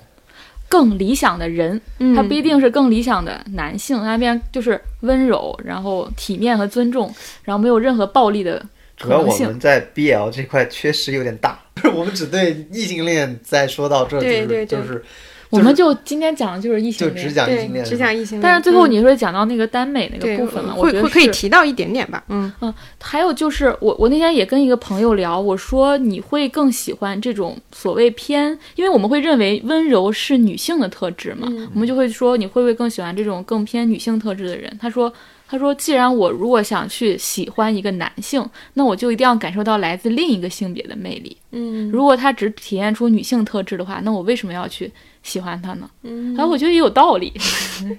这就其实就在冲突当中，因为比如在在男性社会里，或者是在男性群体里边，这个特质是不被对是不被认可的。对对对对对比如说从我们小时候的角度来说，你很敏感，然后又尤其在意别人的情绪，在意别人感受，你会被一个群体所排斥的。对你会被你会不会认为你身上男性气质太少了？嗯，你从小可能有的人从小就有一个天赋，他就是很敏感，但但是被扼杀了。对，他会遭到男来自男性群体一种，就是他会觉得啊，这种东西你就应该更男子气一点，你就应该放手、啊，阳刚之气对，应该不要在意，嗯，就是让他过去，然后这个接受那些东西就好了。但是你不会说像现在呃。发展到这个阶段，大家对这个东西的探索已经到了，这个东西也许是个好东西，是吧？但是嗯从我们那个时候，或者说我们这个年纪人的成长环境来说，其实那个东西一直是被不被认可的一个东西。嗯对，但我不知道这个会对现实生活产生什么影响。比如说现在的男性群体里边，会不会对这件事有不不一样的认知？就是如果他们发现，在自己的群体里面有这么一个人，他对待女性，呃，是具有女性的特质的那样对待女性，就比如说更在意别人的情绪，更能够体会别人的痛苦，甚至说可以很大方自在的说对不起这种事。那现在他会不会遭遇到男性群体或者这种男权社会的一种遏制？我我觉得觉得还是我觉得不知道，就是所谓电视剧对于现实生活的影响到底有多大？嗯就是我觉得这不一定是电视剧的影响，这是我跟整个社会都在，其实都在讨论男性气概这件事情嘛。我记得有一个英国有有一个英国英国作家写了个书，就写男性的衰落，他就嗯当时就指出整个这种男性气概的这种传统的定义对。当时对整个社会造成了多大的伤害？因为很多男性，比如说被认为所谓的娘，然后他整个成长过程中伴随着这样的一个评论，那他会他会造成怎样伤害？然后于是整个社会会会造成怎样伤害？然后我就会觉得，其实就是因为我们现在就应该重新定义什么是男子气概。包括前段时间不是有一样新闻嘛？国家也在讨论这件事情嘛，嗯就是呃，其实男性气概里面也分为有害的和无害的。比如说有害的部分，可能比如说厌女啊，然后恐同啊、贪婪呀、暴力倾向啊等等，但它也有好的部分呀，比如兄弟情谊，然后，然后呃，就是在比如体育胜利当中骄傲啊和朋友的团结啊，就是少年漫当中的那种热血少年的部分，嗯我觉得那就是很有很友好的这种男性气质。嗯。这种男性气概也不一定说只在男性身上，你会发现，就是他最终都会回到说什么样的人更好的这个角度上，都会回归到这一点。嗯嗯。是。然后我前段时间不是呃呃，就是《鬼灭之刃》，它当然有很多争议嘛，大家都觉得啊，这个嗯动漫其实并没有什么特别之处，但是它就嗯取得那样就是好像是日本最好的票房嘛。然后当时就我当时找库佐老师写了一篇那影评，然后我今天在准备这个播客的时候，我又想到那个评论，他就提出说，他说《鬼灭之刃》里这个主主角最大的特质就是温柔，就是。就是在在这个漫漫画最初的时候，就是把他培养成剑士的那个师傅曾经说过，说他就有一种异异于常人的温柔，所以这个孩子不太行。但后来随着故事的发展，这个温柔却成为了这个故事的关键，因为这种温柔可以拯救鬼的灵魂，可以唤醒就是鬼作为人的记忆。影评当中就有一段话去说，当其他的漫画主主角一直在战斗的时候，但是这个《鬼灭之刃》的主角一直在跟别人共情，然后这种温柔。为什么会引起那么多的票房？也是因为大家现在生活的这个网络社会充满了暴力，你做了什么事情可能一点点不对，然后就会引起巨大的争议。然后这个大家非常稀缺这种同理心或或者说这种温柔。当时他有一句话印象很深，他说就是不不宽容的时代，大家对温柔的饥饿感。嗯我觉得现在大家就是对温柔有一种饥饿感我们刚才在录之前，嗯就是窦骁温柔上上了了热搜搜，就是窦骁后面一个温柔，因为他对女他干了什么温柔了？就就是他们，他跟他女朋友一起录节目，然后当时天空嗯划过一颗流星，但是没有人看见，只有他女朋友看见。然后他就非常小声的对他女朋友说：“这可能是你爸爸，因为他爸爸，他女朋友爸爸不是前段时间去世了嘛。然后说那可能是你爸爸，所所以以只有你看见，所以大家都看不见。然后他很小声的去。”呃，以这样一个呃角度解释给他女朋友听，因为他女朋友一直非常着急，为什么你们都看不见，只有我看见？嗯然后当时就这个词条就上了上了热搜，因为我发现大家其实对温柔非常非常的饥渴，饥渴，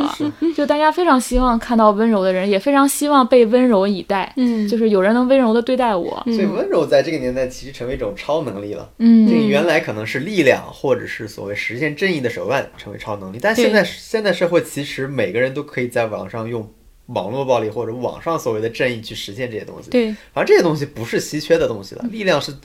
现在就为什么我因为我之前也在看那个很红的那个剧叫《经济女孩》嘛，嗯。就很火。它其实是另一面，对，它其实就是利用暴力，以暴制对暴，对嗯。它其实然后但它放在了一个女性的身上，对，但嗯。它其实就是说，现代社会人人都有自己的方式去实现这种正义。他其实说的是这个东西，嗯那这个东西其实跟所谓的温柔就是相反的一件事儿，它是两种不同的路径嘛。一种我觉得对，现在路径就是一种就是你要就是以暴制暴，嗯就是爽，全然的消灭坏人，然后坏人就是坏的，天生就是坏的，我们不用去理解他。对然后我们通过就是各种方式消灭，消灭就展示这个人的坏，以及我们如何把他打到粉身碎骨，然后展现那个爽的过程。对另外一种就是温柔，嗯然后它是一个可能是顿式的，或者是像一个去往了什么田田园牧歌似的那种。嗯嗯。然后他远离这个社会，对，跟这个社会的所有这些乌七八糟的事情不发生任何的连对，对所以不光是电视剧，所有东西你在写的稿子，你在对看的文章，所有都都是对。因为它已经是我们的集体的社会情绪了，所以它会反映到各种的内容创作当中。嗯，就像我们今天我跟阿康还在聊说，为什么袁隆平去世引发大家这么大的一个国民性的一个纪念，嗯。就说感觉就是因为他的这种特质，虽然不是温柔啊，但是他是一个恒定的，已经有点接近于神一样的一个、一个形象存在，给了。所有人一种很安全安全感，就是在于说，我相信有这样全然好的人的存在，让我嗯觉得这个世界也好，这个国家也好，它是有希望的。对，所以他的去世会让我很悲痛，会觉得说啊，我好像失去了一个明确的一个像灯塔一样的东西。嗯，跟他的性格也有关系，因为他比如他的小猫啊什么对又是温柔可爱的他也是嗯温柔的一个形象嘛。对，嗯这就是纯粹。就原来我们搞的里边，我们其实有个话题就是写老人。为什么要写老人？因为老人一般就是纯粹，想通了要么就是一个翻译家，一辈子都在翻译，要么就是一辈子做一件事儿。对，为了做一件事，我可以一辈子就做这件事儿，嗯然后我可以不计较利益，不计较这个钱，不计较名声，不计较这个社会地位。那这种事在现代社会看来是不存在的，只有这些老人身上有，所以我们就会去写这些东西，所以大家也会对这些东西共鸣，就是跟看这，我觉得跟看小五小金这个电视剧鱼一样是共共鸣是一样的，嗯。你缺什么就就想看什么么，对对对对，就是人一直都是这样的，所以这个是我觉得它已经变成全社会的一种共同的这种意识了。嗯。因为可能我记得在原来，呃，我上大学时候看美剧，当时我忘了是谁说的，他说为什么美剧拍的这么刺激？因为当时说在一个相对安逸的社会里面，他们就去寻找那种刺激，嗯会把那个东西拍的特别曲折、特别复杂、特别的残暴，所以越狱、Prison Break 那种东西，嗯就我们那时候看的都那个，或者什么 Heroes，就是一个超级英雄把整个城市都破坏了那种东西，就是他越安逸，他就会越拍这个。但是你看现在我们的社会。还不够刺激吗？我们设计特别 刺激，刺激，每天都在吵架。嗯那我们还想看这些东西吗？我们其实不太想看了吧？我觉得，就是舆论场现在看起来很很热闹，每天有多少人在消费舆论场这些糟粕，就有多少人在想逃离这条糟粕。那逃离的这些人怎么办呢？就一定得找一个地方去逃嘛。你去看一个就是纯粹的写一个人美美的文章也可以，你去看一个纯粹的美好的人设的电视剧也可以，或者是你沉浸在一个更美好的，比如游戏，或者是你认为没有这些呃。就是让人不舒服的东西，所以你总要找一个逃离的地方，就所谓的避难所的东西，你一定是要找的。嗯，对。但是另一方面，可能你头天晚上还在网上骂战，是吧？嗯就是一个你看起来是两个极端，但它其实是一体的，它就是一个你内心里一个硬币里边的一个两面。对，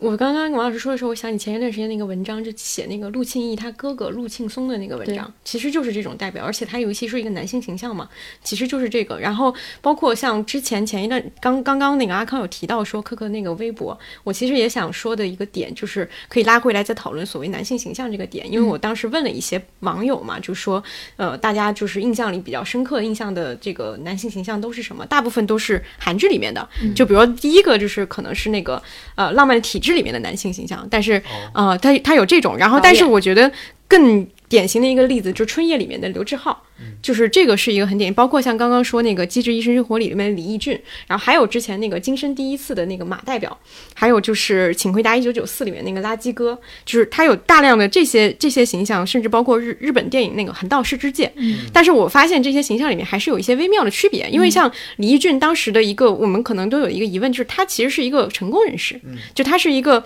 呃社会地位也不错，然后家家庭嗯或者说是这个经济条件也不错的一个人，他其实也。有一点像是这个跟小五座有点像的是，他们的主创都对于所谓的善良的人和整个善良的社会是整个氛围是有一个。相信的，他们是相信，所以他们营造了一种没有冲突的氛围。因为呃，机智的医医生生活也是一个没有太多呃所谓的强烈冲突的一个戏，是这是一个整体的氛围。但是像春夜的刘志浩，其实我觉得就有一点像是刚刚提到那个温柔的反面，可能会是懦弱和举棋不定，以至于他的温柔是因为他社会地位的不够高带来的。因为像刘志浩，他就是一个普通的一个药店的一个药师嘛，他肯定不算，尤其他还是一个单亲父亲，他肯定在这个所谓的东亚的这个体系里面，男性当中他是处于。不是那么被广泛认可的一类人，所以他的这个温柔才会呃成立，对，他也成立。就是正因为他不参与这样的一个竞争，他不在这个竞争里面取得一个比较高的一个位置，所以他这个东西成立。包括像呃那个垃圾哥，虽然就是振宇也不是长得一个很很帅的一个人，他然后给他加一些那种所谓的邋遢呀怎样这样的一些缺点，我觉得都是就是相对比较贴近现实的一种。就是所谓说现实里面你要什么地方可以产生这种温柔，就是他可能就是不参与这种。竞争了，竞争了，嗯，他不参与竞争可能会带来一些问题，就是他整个人可能在某一些方面他就无法达到，就是大家如果说普遍的人，我觉得相对于，呃，对于正就是比较好的生活还是有一广泛的期待。那么你在这种时候，你可能就得不能说两个都要，我既要这个人他又有一定的社会能力或者说是社会地位，又要他有这种温柔的品质，我觉得在这个社会可能就是很难做到的一点，就是尤其是我们刚刚谈到了很多对于呃就是。作品里面男性形象的需求嘛，我觉得可以反过来去想说，当我们在赞颂这种品质的时候，是不是也可以想一想，如果这样的品质存在在生活中，我们是不是也很好的去对待它了？就也很好的去珍视了这种品质。如果说我们一个很鸡汤的说法，如果说我们很肯定温柔的价值，那你就得肯定温柔的反面，或者说它的或者温柔付出的代价。对对对对对。就它附带的东西肯定是不一样的，尤其是这个社会还是男性社男男男权社会，就是你如果你的温柔代价就是丧失你在男权社会里面嗯被认可那些东西，嗯，通俗来说，那就是社会地位、钱、嗯、房子，是吧？这些东西如果没有，那确实，如果这个那这个温柔被搁置在生活里的位置究竟是怎么样的？我觉得是一个很值得很值得去讨论的问题。尤其这个时候，我就觉得其实这一个重要的女性角色是非常重要的，就是。其实现在没有看到一个特别有有趣的女性角色，让她说我认可这个东西，但是我怎么去处理另外的这些东西？嗯，其实我觉得很少有这样角色让人能看到这个东西。嗯，就是我觉得这个是一个挺有趣的，就是未来去我会去想看的这么一个角色，因为你既然鼓励了所谓的温柔，鼓励了所谓的我们跟男权社会做对抗的这个东西，那你说它。产生的这些代价，你到底能不能接受？就是它该去解决问题了。现在是呈现这个价值，就是呈现我去对你的这个肯定。那么接下来更往深里一步，就是这个东西带来的负面的东西，你要真的去要去跟社会的主流的这个东西去做一个对立了。那么我们怎么去解决带来的这个问题？所以每次看到书写温柔和浪漫的时候，我都想看到说温柔和浪漫带来的代价是什么，而这个代价有可能还是对别人的伤害。嗯，比如说一个女性支持他这个男性。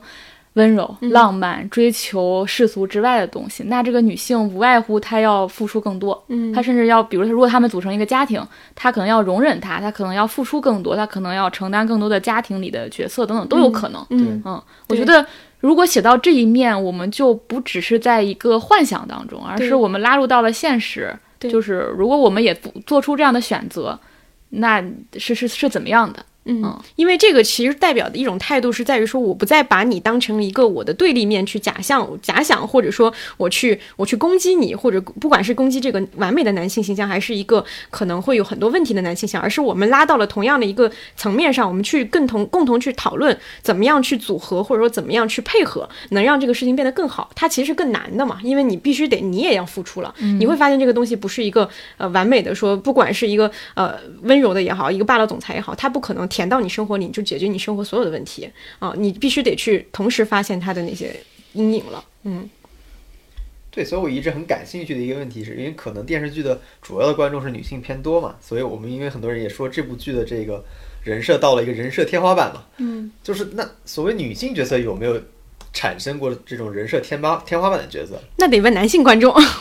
会吗？我觉得好像目前来说没有公认的一个所谓。对理想的女，性角或者说？大家不管是男性和女性，都把自己投射到以男性形象为主的这个形象上了，是他已经不分性别了，就是这个人已经代表了男女同样的人设天花板。嗯我觉得这个问题是有历史脉络的，因为在过去非常长的一段时间里，流行文化里作品最丰富、最有光彩的人都是男性角色，就女性角色一般是一个没有那么多的篇幅，然后也没有那么有光彩，更多做配角。存在。它这么长的历史脉络当中，比如说你男性角色已经写了两千年了，那你肯定现在进化到了，比如说小金鱼这样的角色，那你女性角色可能才刚刚开始书写，甚至现在这个书写，我在最原始的阶段，你你会发现有哪个女性角色让你觉得是打破了非常传统的叙事吗？其实还没有，我们现在还处在一个很初级的阶段，就是我要反对不平等，其实还没有到一个建构的阶段。对，其实王老师刚才说那个已经到，我觉得再往后了，你才能现在你先打破这种不平等，打破这种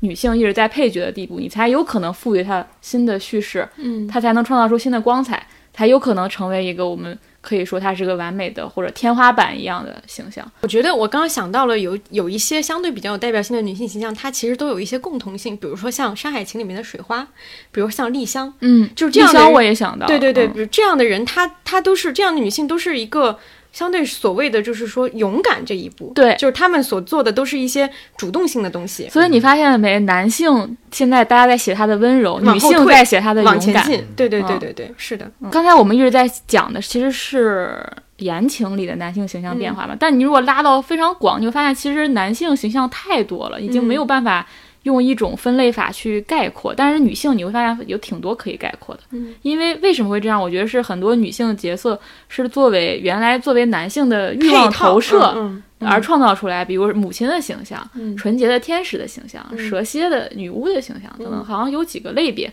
但男性你很难这样归类，一个是我觉得是历史脉络太长了，叙述历史叙事历史太长了；另外就是他一直站在主导地位，他一直是主角，所以他的形象是变化多端的。但是女性好像就是那那几种。嗯。但是确实是，我觉得有一个趋势，就是大家欣赏的女性是勇敢的女性，然后欣赏的男性是温柔的男性。嗯。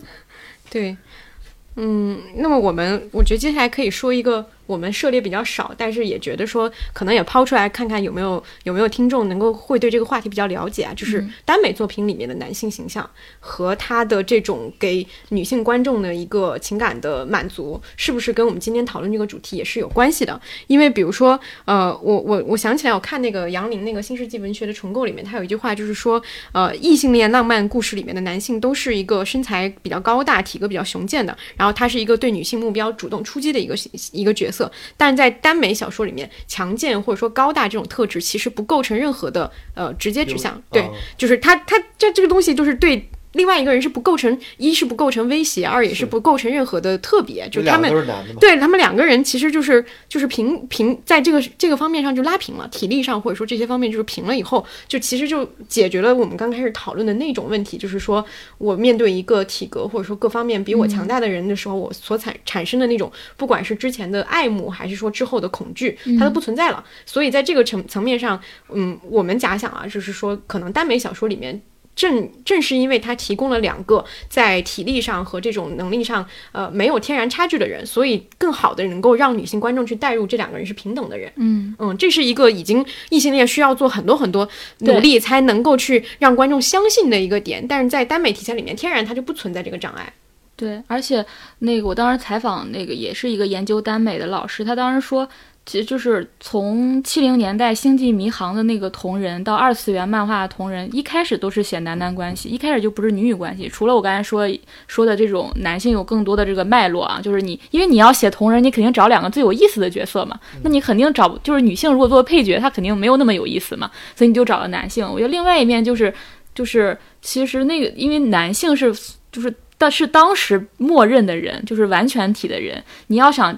探索一个纯粹的亲密关系，性别本身会是干扰项的，就像你做实验一样，对，就是你要把所有因素都排排除外，然后是两个全然完整的人谈恋爱，他就会更深入，他就是个更深入在探讨关系本身，对，所以你会发现这两年有很多。包括豆瓣儿，你发现吗？就是爱情电影的那个第一名都是同性嘛，因为你能会非常深入探讨那个关系，就是性别本身不再是一个干扰的，而且很多，比如说请你的名字呼唤我这种，已经完全就抛开了社会标签，嗯，就是我就是纯粹探讨两个人的关系本身，我不去探讨说他们受到怎样的压迫或者怎么样，不被大家认可或等等，嗯。对我刚想，我想到的就是，也是就是，你比如说像我们可能这一年多以来看到比较好的一个爱情故事的一个文本，就是《普通人》里面那个那两个男女主角，他们其实你去看的时候，你也会剥离掉他们身上一部分所谓的所有的男性和女性的那个东西，更多的是讨就是关系本带带入到对关系本身的讨论。我觉得这个就相当于说，呃，有一点类似于像耽美作品里面，你其实是更多的是呃，不是说。带入某一个具体的谁，具体的 A A 或者 B，而是整个的这个关系本身是让你带入的，这也是就是我觉得共通性吧。就现在我们对于一个好的呃所谓的爱情故事的标准，它其实是这种能不能给你营造这样的氛围。嗯嗯，而且很有意思一点就是，你想想耽美的读者也好，或者耽美的呃创作者也好，其实大部分都是女性，虽然有男性啊，其实它是一个女性的社群，所以所以它在那个女性的社群当中，这种特质本身就是被。鼓励的，就是温柔这个特质本身就是被鼓励，她一定会带入各种女性的，嗯，呃，喜欢的特质、渴望的特质等等，所以她会，她会更更早会出现出我们渴望看到的男性形象。我觉得，对我看过那个非女性作者写的耽美，好像就没有在情感上有特别多的描写，就是他那个东西好像就还蛮，就是反正偏向于对，他肯定是有男性创作者或者男性。读者，但肯定是很很少数，因为没有心理动机去阅读这个事儿。就从从男性角度来，我都不知道为什么男性创作者创造他的他的动机会是什么。因为女性我能理解，他会把自己投想投射的更好的东西去在虚构的一个东西上展现嘛。嗯。那男性创作者的话，他要投射的是会是什么呢？想起那个阅读浪漫小说里面，就说写这种小说的一般都没有男性，因为他缺乏他能够提供给女性观众所要的那些东西的特质。对对对，根本不知道你在乎的那个东西到底是个啥。我今天看那个阅读浪漫小说的时候，脑子里突然想起就《三十而已》一句台词，就说“婚姻是避风港，那个是那谁当港呢？”嗯，就是谁都想那个，谁都想避风，谁当港呢？我觉得那个阅读浪漫小说就说这一件事儿，就是因为女性在家庭里一直当港，没有她那个她那个没有被满足，她只能通过在小说当中满足，那个就是他们的港。对我还有一点，我我觉得就是呃，为什么？就是女生看看耽美，我觉得还有一点是，我觉得是就之前戴锦华老师给我那个启发特别大，他就说青春期整个都是独生子女状态长大嘛，这一代的女孩其实是你既被你父母当成男孩养，你也同时是个女孩，因为他也希望你走出小城市，所谓的望子成龙嘛，所以你身上本身就混杂着两种性别。看耽美的时候，那个人就既满足了社会性的你你自己，也满足了你。本体的女性，嗯嗯，你两个人都可以代入，嗯，所以就是一边搞事业一边搞搞搞情感，就是这个意思，是吧？对。然后上次我们不是录广播电视报，我分享了我弟弟那个我弟弟的性格，我弟弟我跟我弟弟之间的一些互动嘛。后来我我们不是在评论区，我看到发现好多人说他跟我一样，就他弟弟也是那个性格，嗯，我觉得这点是很有意思的，嗯，就是我在想，就是呃。比如王老师说那个小金鱼是被很好的爱过，所以他呈现出那样的一个状态。我在想，我弟为什么会呈现出一个温柔的状态？他跟我，你你要做实验来说，他跟我是同样的父母、同样的基因、同样的环境，但为什么他是那样，我是这样？我后来想，这个里面。这很有道理的，因为他是在我父母年纪比较大的时候有的。那会儿我父母已经解决了事业的问题，然后他解决了两个人关系的问题。他们在一个非常稳定的家庭结构当中出身，然后他身边又有我这样一个姐姐，又有他妈妈，他是在一个女性更多的环境当，一般这种小这种男男性一般都是有一个姐姐嘛，嗯才会有一个小男孩嘛。嗯他又在一个女性为主的家庭环境当中，然后都是比他年长的女性，所以我觉得他才会呈现那样。就他的温柔，并不是先天的，就并不是说基因变异了，我弟那样，我这样。我觉得是因还为这种原因，他才会变成了温柔。因为而且你会发现，那个父母他对你男孩这个投射，对你投射是不一样的。嗯对我们这一代女孩，她就是把你当成男孩养嘛。嗯就是他即使没有嗯把你当男孩养，他还对你寄托了男孩的期望。嗯但是那个小弟弟他他已经没有，他已经四十多岁了，他已经不期待说他能怎样了。我觉得我我觉得这会造成有一代这种家庭当中出来的男孩都是温柔的特质。嗯所以我那天看评论的时候我很意外，我才发现并不是孤立，并不是个例，很多人都会说他年纪差距很大的弟弟是很温柔的。嗯他们的温柔就是他们他们所处现实世界的投射，嗯投出来的就是反映他身上的东西。这个就解决刚刚也不是解决，就解答刚刚王老师说的那个说，如果现在有一个这样特质的男性，他在现实的生活里会不会遇到那个就是就是同同性的这个对他的批判或者说是什么之类的嘛？就是这就取决于他生活在什么样的一个环境里。就像你说的，他生活在一个女性比较多或者说比对他比较关怀的一个环境，他可能就感受不太到这种就是所谓的说，在这个同性的序列里面，温柔是一个比较被贬低的一个特质。他在家里不会，但是他在学校学校里他依然会，嗯他依然会受到这些。嗯，所以我还是有信心的，就是还是有一代，对人类还是对对男性有信心对 就是还有一代小孩会是会是温柔的。啊，但是他的代价就是他有一个为他牺牲的姐姐，还有一个年迈的父母，还有就是他就是真的，你不觉得我们小时候，因为你想想，我们那代父母结婚，他不二十多岁他就结婚了，嗯他们感情是很不稳定的，他们事业是不稳定，你就在那种不稳定当中长大，你情绪怎么稳定呢？其实很难。但是这一代的父母都是家里条件也好了，父母感情也好了，他他。就在一个安全的环境里啊，我觉得虽然不能一切论原生家庭来导致性格，但我觉得环境问题。非常重要的一个原因的。好的，那我们第二部分差不多就到这儿，我们进入那个第三部分外延，我们可以聊几个现实的生活案例。的题材，对，就过去这一周左右的两个爆炸性新闻，一个是新演员和新垣结衣结婚，一个是佟丽娅和陈思诚离婚。这两个事情引发了两两波完全不同的讨论。就前者，大家就是一方面是在感叹啊、惊讶、震惊，以及有可能有有那个。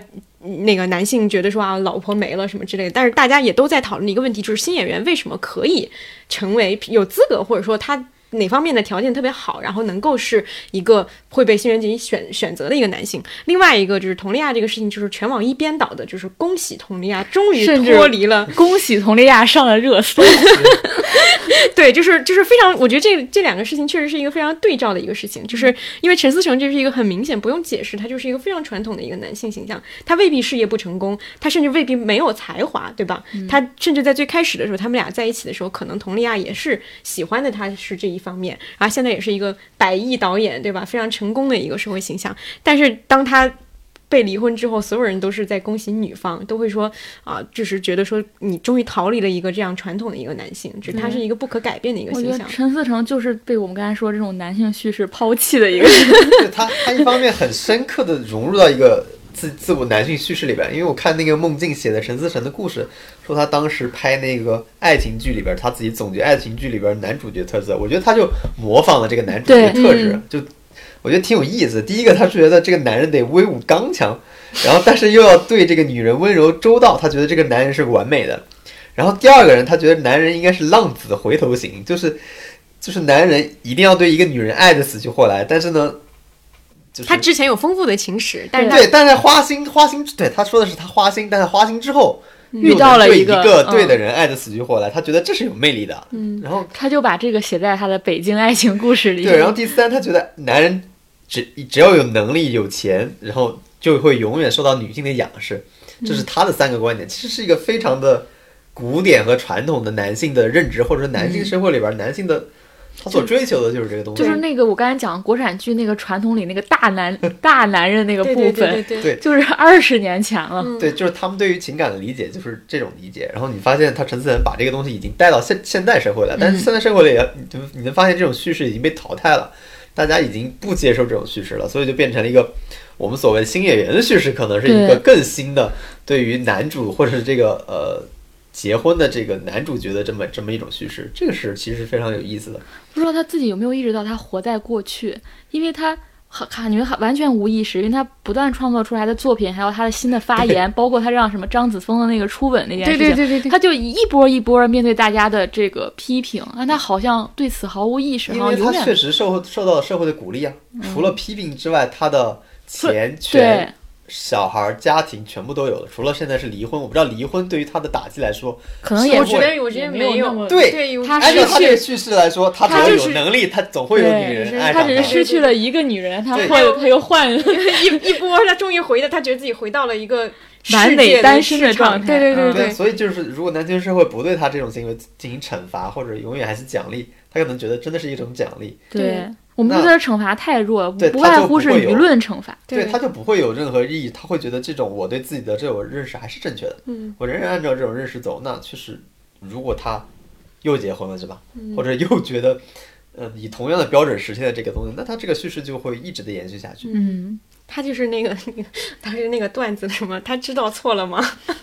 就是那种不知形象道 那不知道。然后，然后那个相对应的就是新演员这个事情，就是我当时就很联想很多，就是我发现这两年因为结婚的那个那一波日本女女明星结婚的很多嘛，呃，苍井优和那个山里亮太然后包括之前那个谭蜜，她也嫁给一个就是普通的一个漫画家对，等等这样一些形象，你就会发现他们的择偶标准就是已经完全脱离了以前我们所说的所谓的女明星要嫁入豪门这种，她已经进入到了这种说，而且他们举的例子，因为日本人就是他去描述那个东西，你会觉得特别有画面感，对，就是关上冰箱，关上冰，箱门的人，就是类似于这种，包括你像之前那个王老师解说谢演员说那个普通的普女孩儿，通的女孩什么这种你就会发现他们赞赏的这种品质都是一个在生活细节里面相当体贴的一个人设，就是他可能不再说去呃用一些大家的一些标准去衡量这个人，他更多在意的是两个人相处的那个细节。是。嗯，关于那个普通，我本来以为就是我理解的普通，后来我一看了那篇文章，我发现他当时说，他说新垣结衣保持普通和我们保持普通是不一样的，你知道吗？因为他是那样一，他是那样一个知名的人，那样一个光彩照人的人，他要去，他要去。普通是一个无法达成的境界，他是通过自己的力量获得了普通。哇，我觉得这个我一下子就是我原来不理解，就是他说那个普通到底什么意思，但通过他这个阐述，我觉得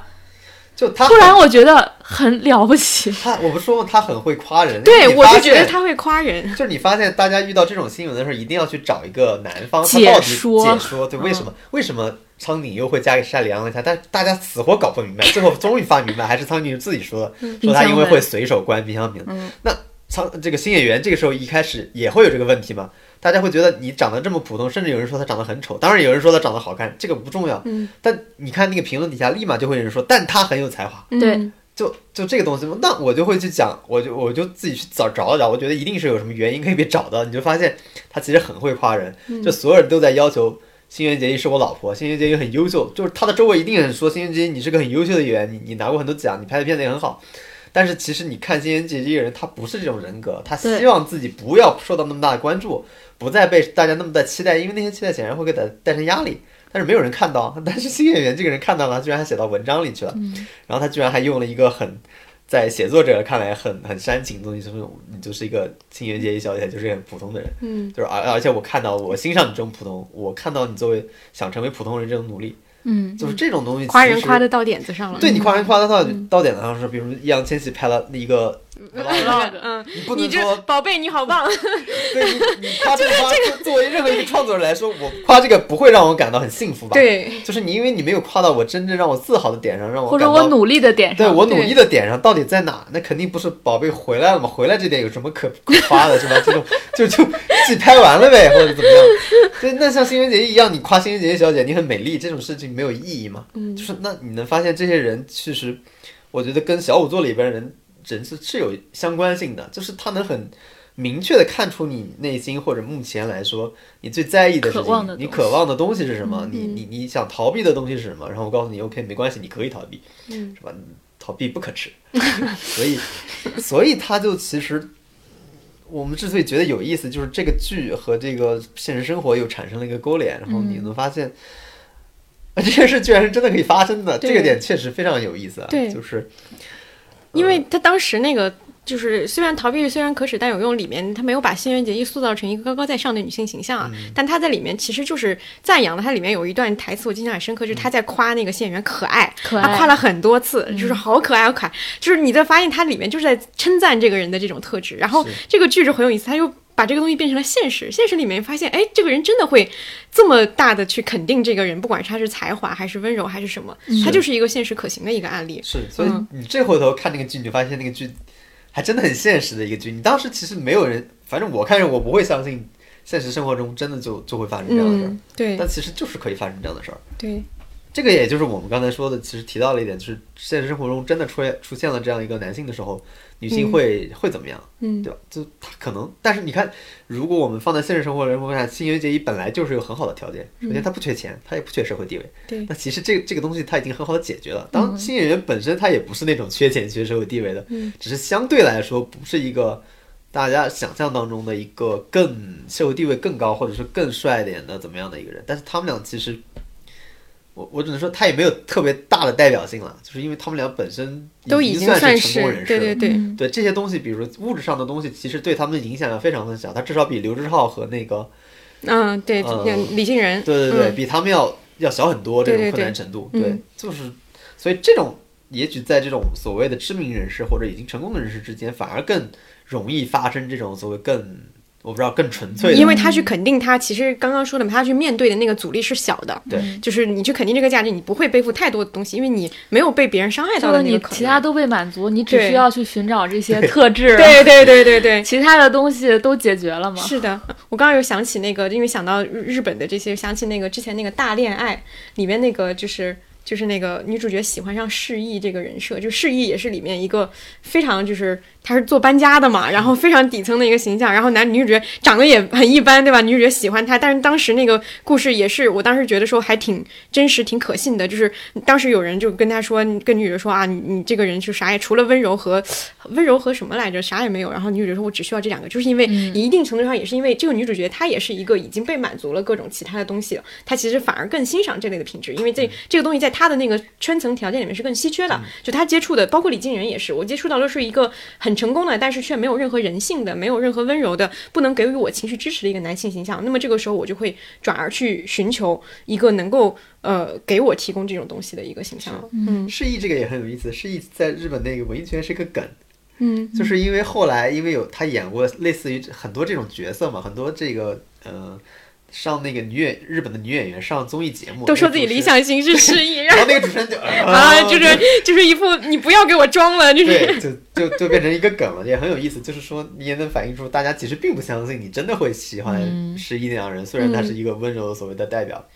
对，就所谓只是一个场面话，觉得我其实是能够理解这种温柔的这么一个人，嗯就大家对这种人的人设的。就是至少他传递出来信号说我是示意也可以喜欢的哦，你只要做到像他一样温柔，我也可以喜欢上你。他其实这样的一个信号，对吧？可能现实生活里未必他会这样做，但是就说明大家去传递这个信号已经是一个嗯、值得被肯定的事情了。我已经可以告诉所有人我是这样的一个人。是嗯，对，这个还而且好像苍井优和新垣结衣都直接表达过说，之前就说过我要择偶的话一定找温柔的人。嗯我觉嗯，得温柔温柔可能会是将来的一个非常重要的择偶标你知道吗准。你弟还可以，嗯，而且嗯日本是不是因为有温柔的传统，我们其实没有一个温柔的传统？好像是，嗯我那天就是嗯突然有一个瞬间，就是在准备这个过程的一个瞬间里，我突然共感了杨笠，你知道吗？就是嗯我终于知道杨笠，就是她为什么就是虽然说表面上一直在说骂男性骂男性，但是当有男性攻击她的时候，我觉得她内心一定非常委，也不是非常啊，就是可能会有委屈的情绪，就是他其实反而是非常爱男性的那个人，对，所以他对你会有一个期待，就在于说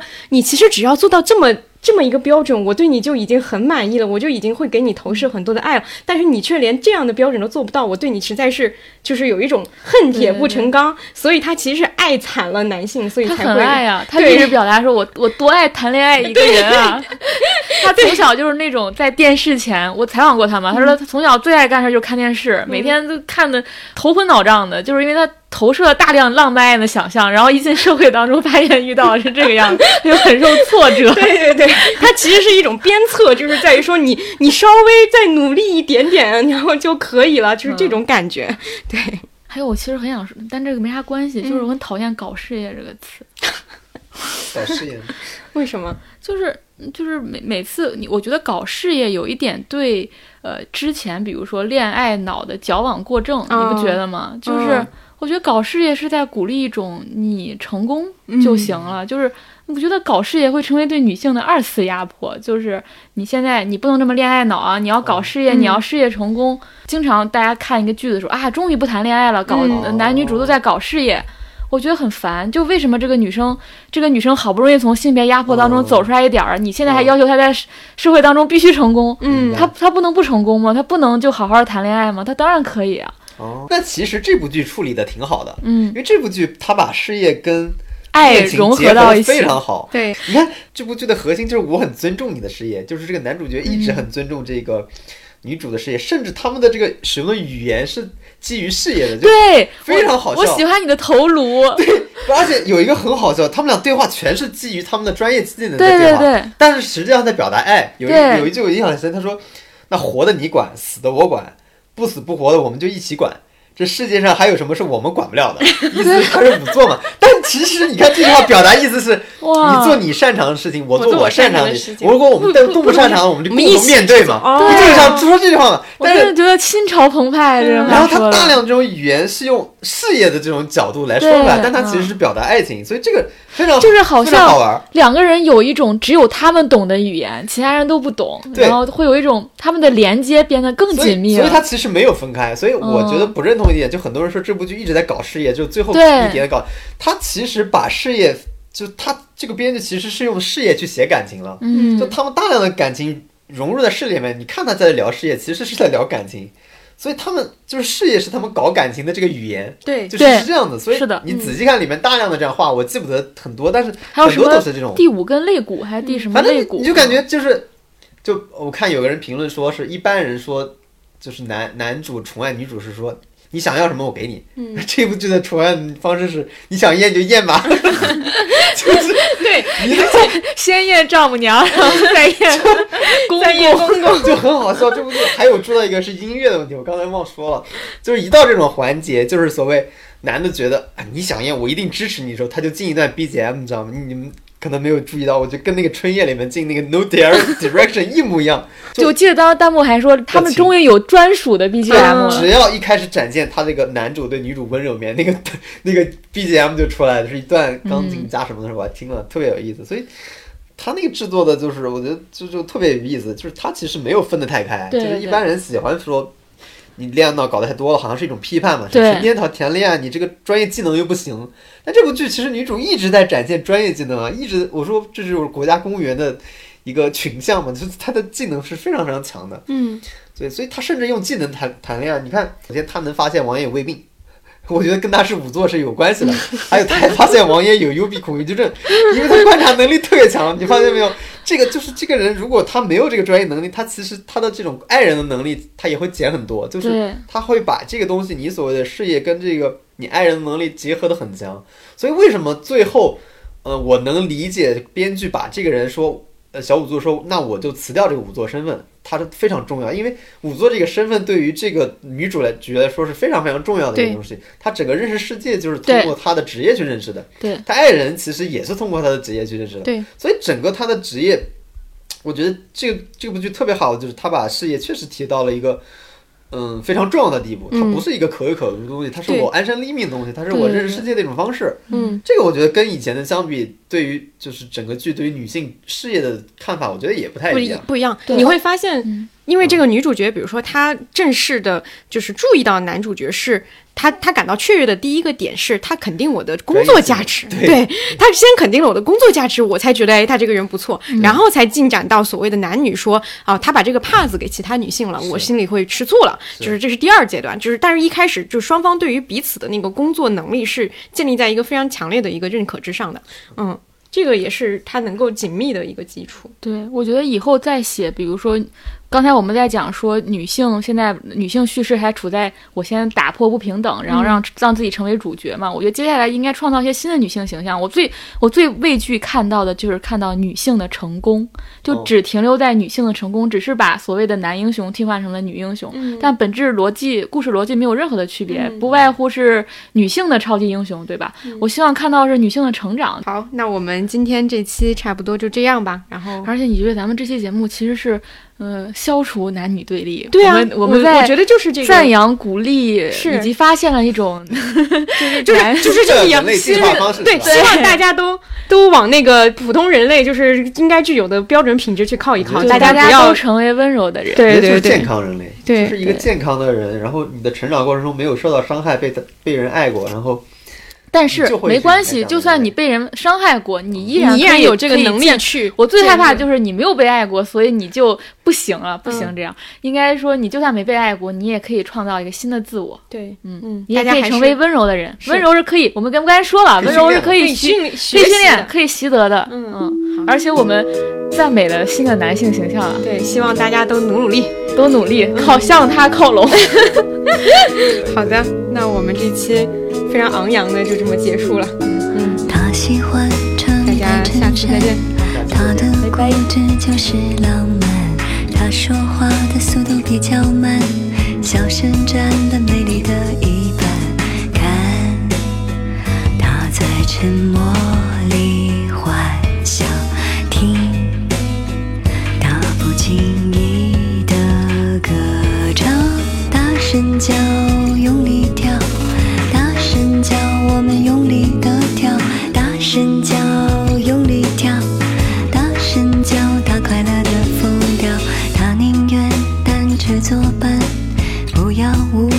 神秘感。闪光灯他不习惯，讨厌别人不负责任的伴。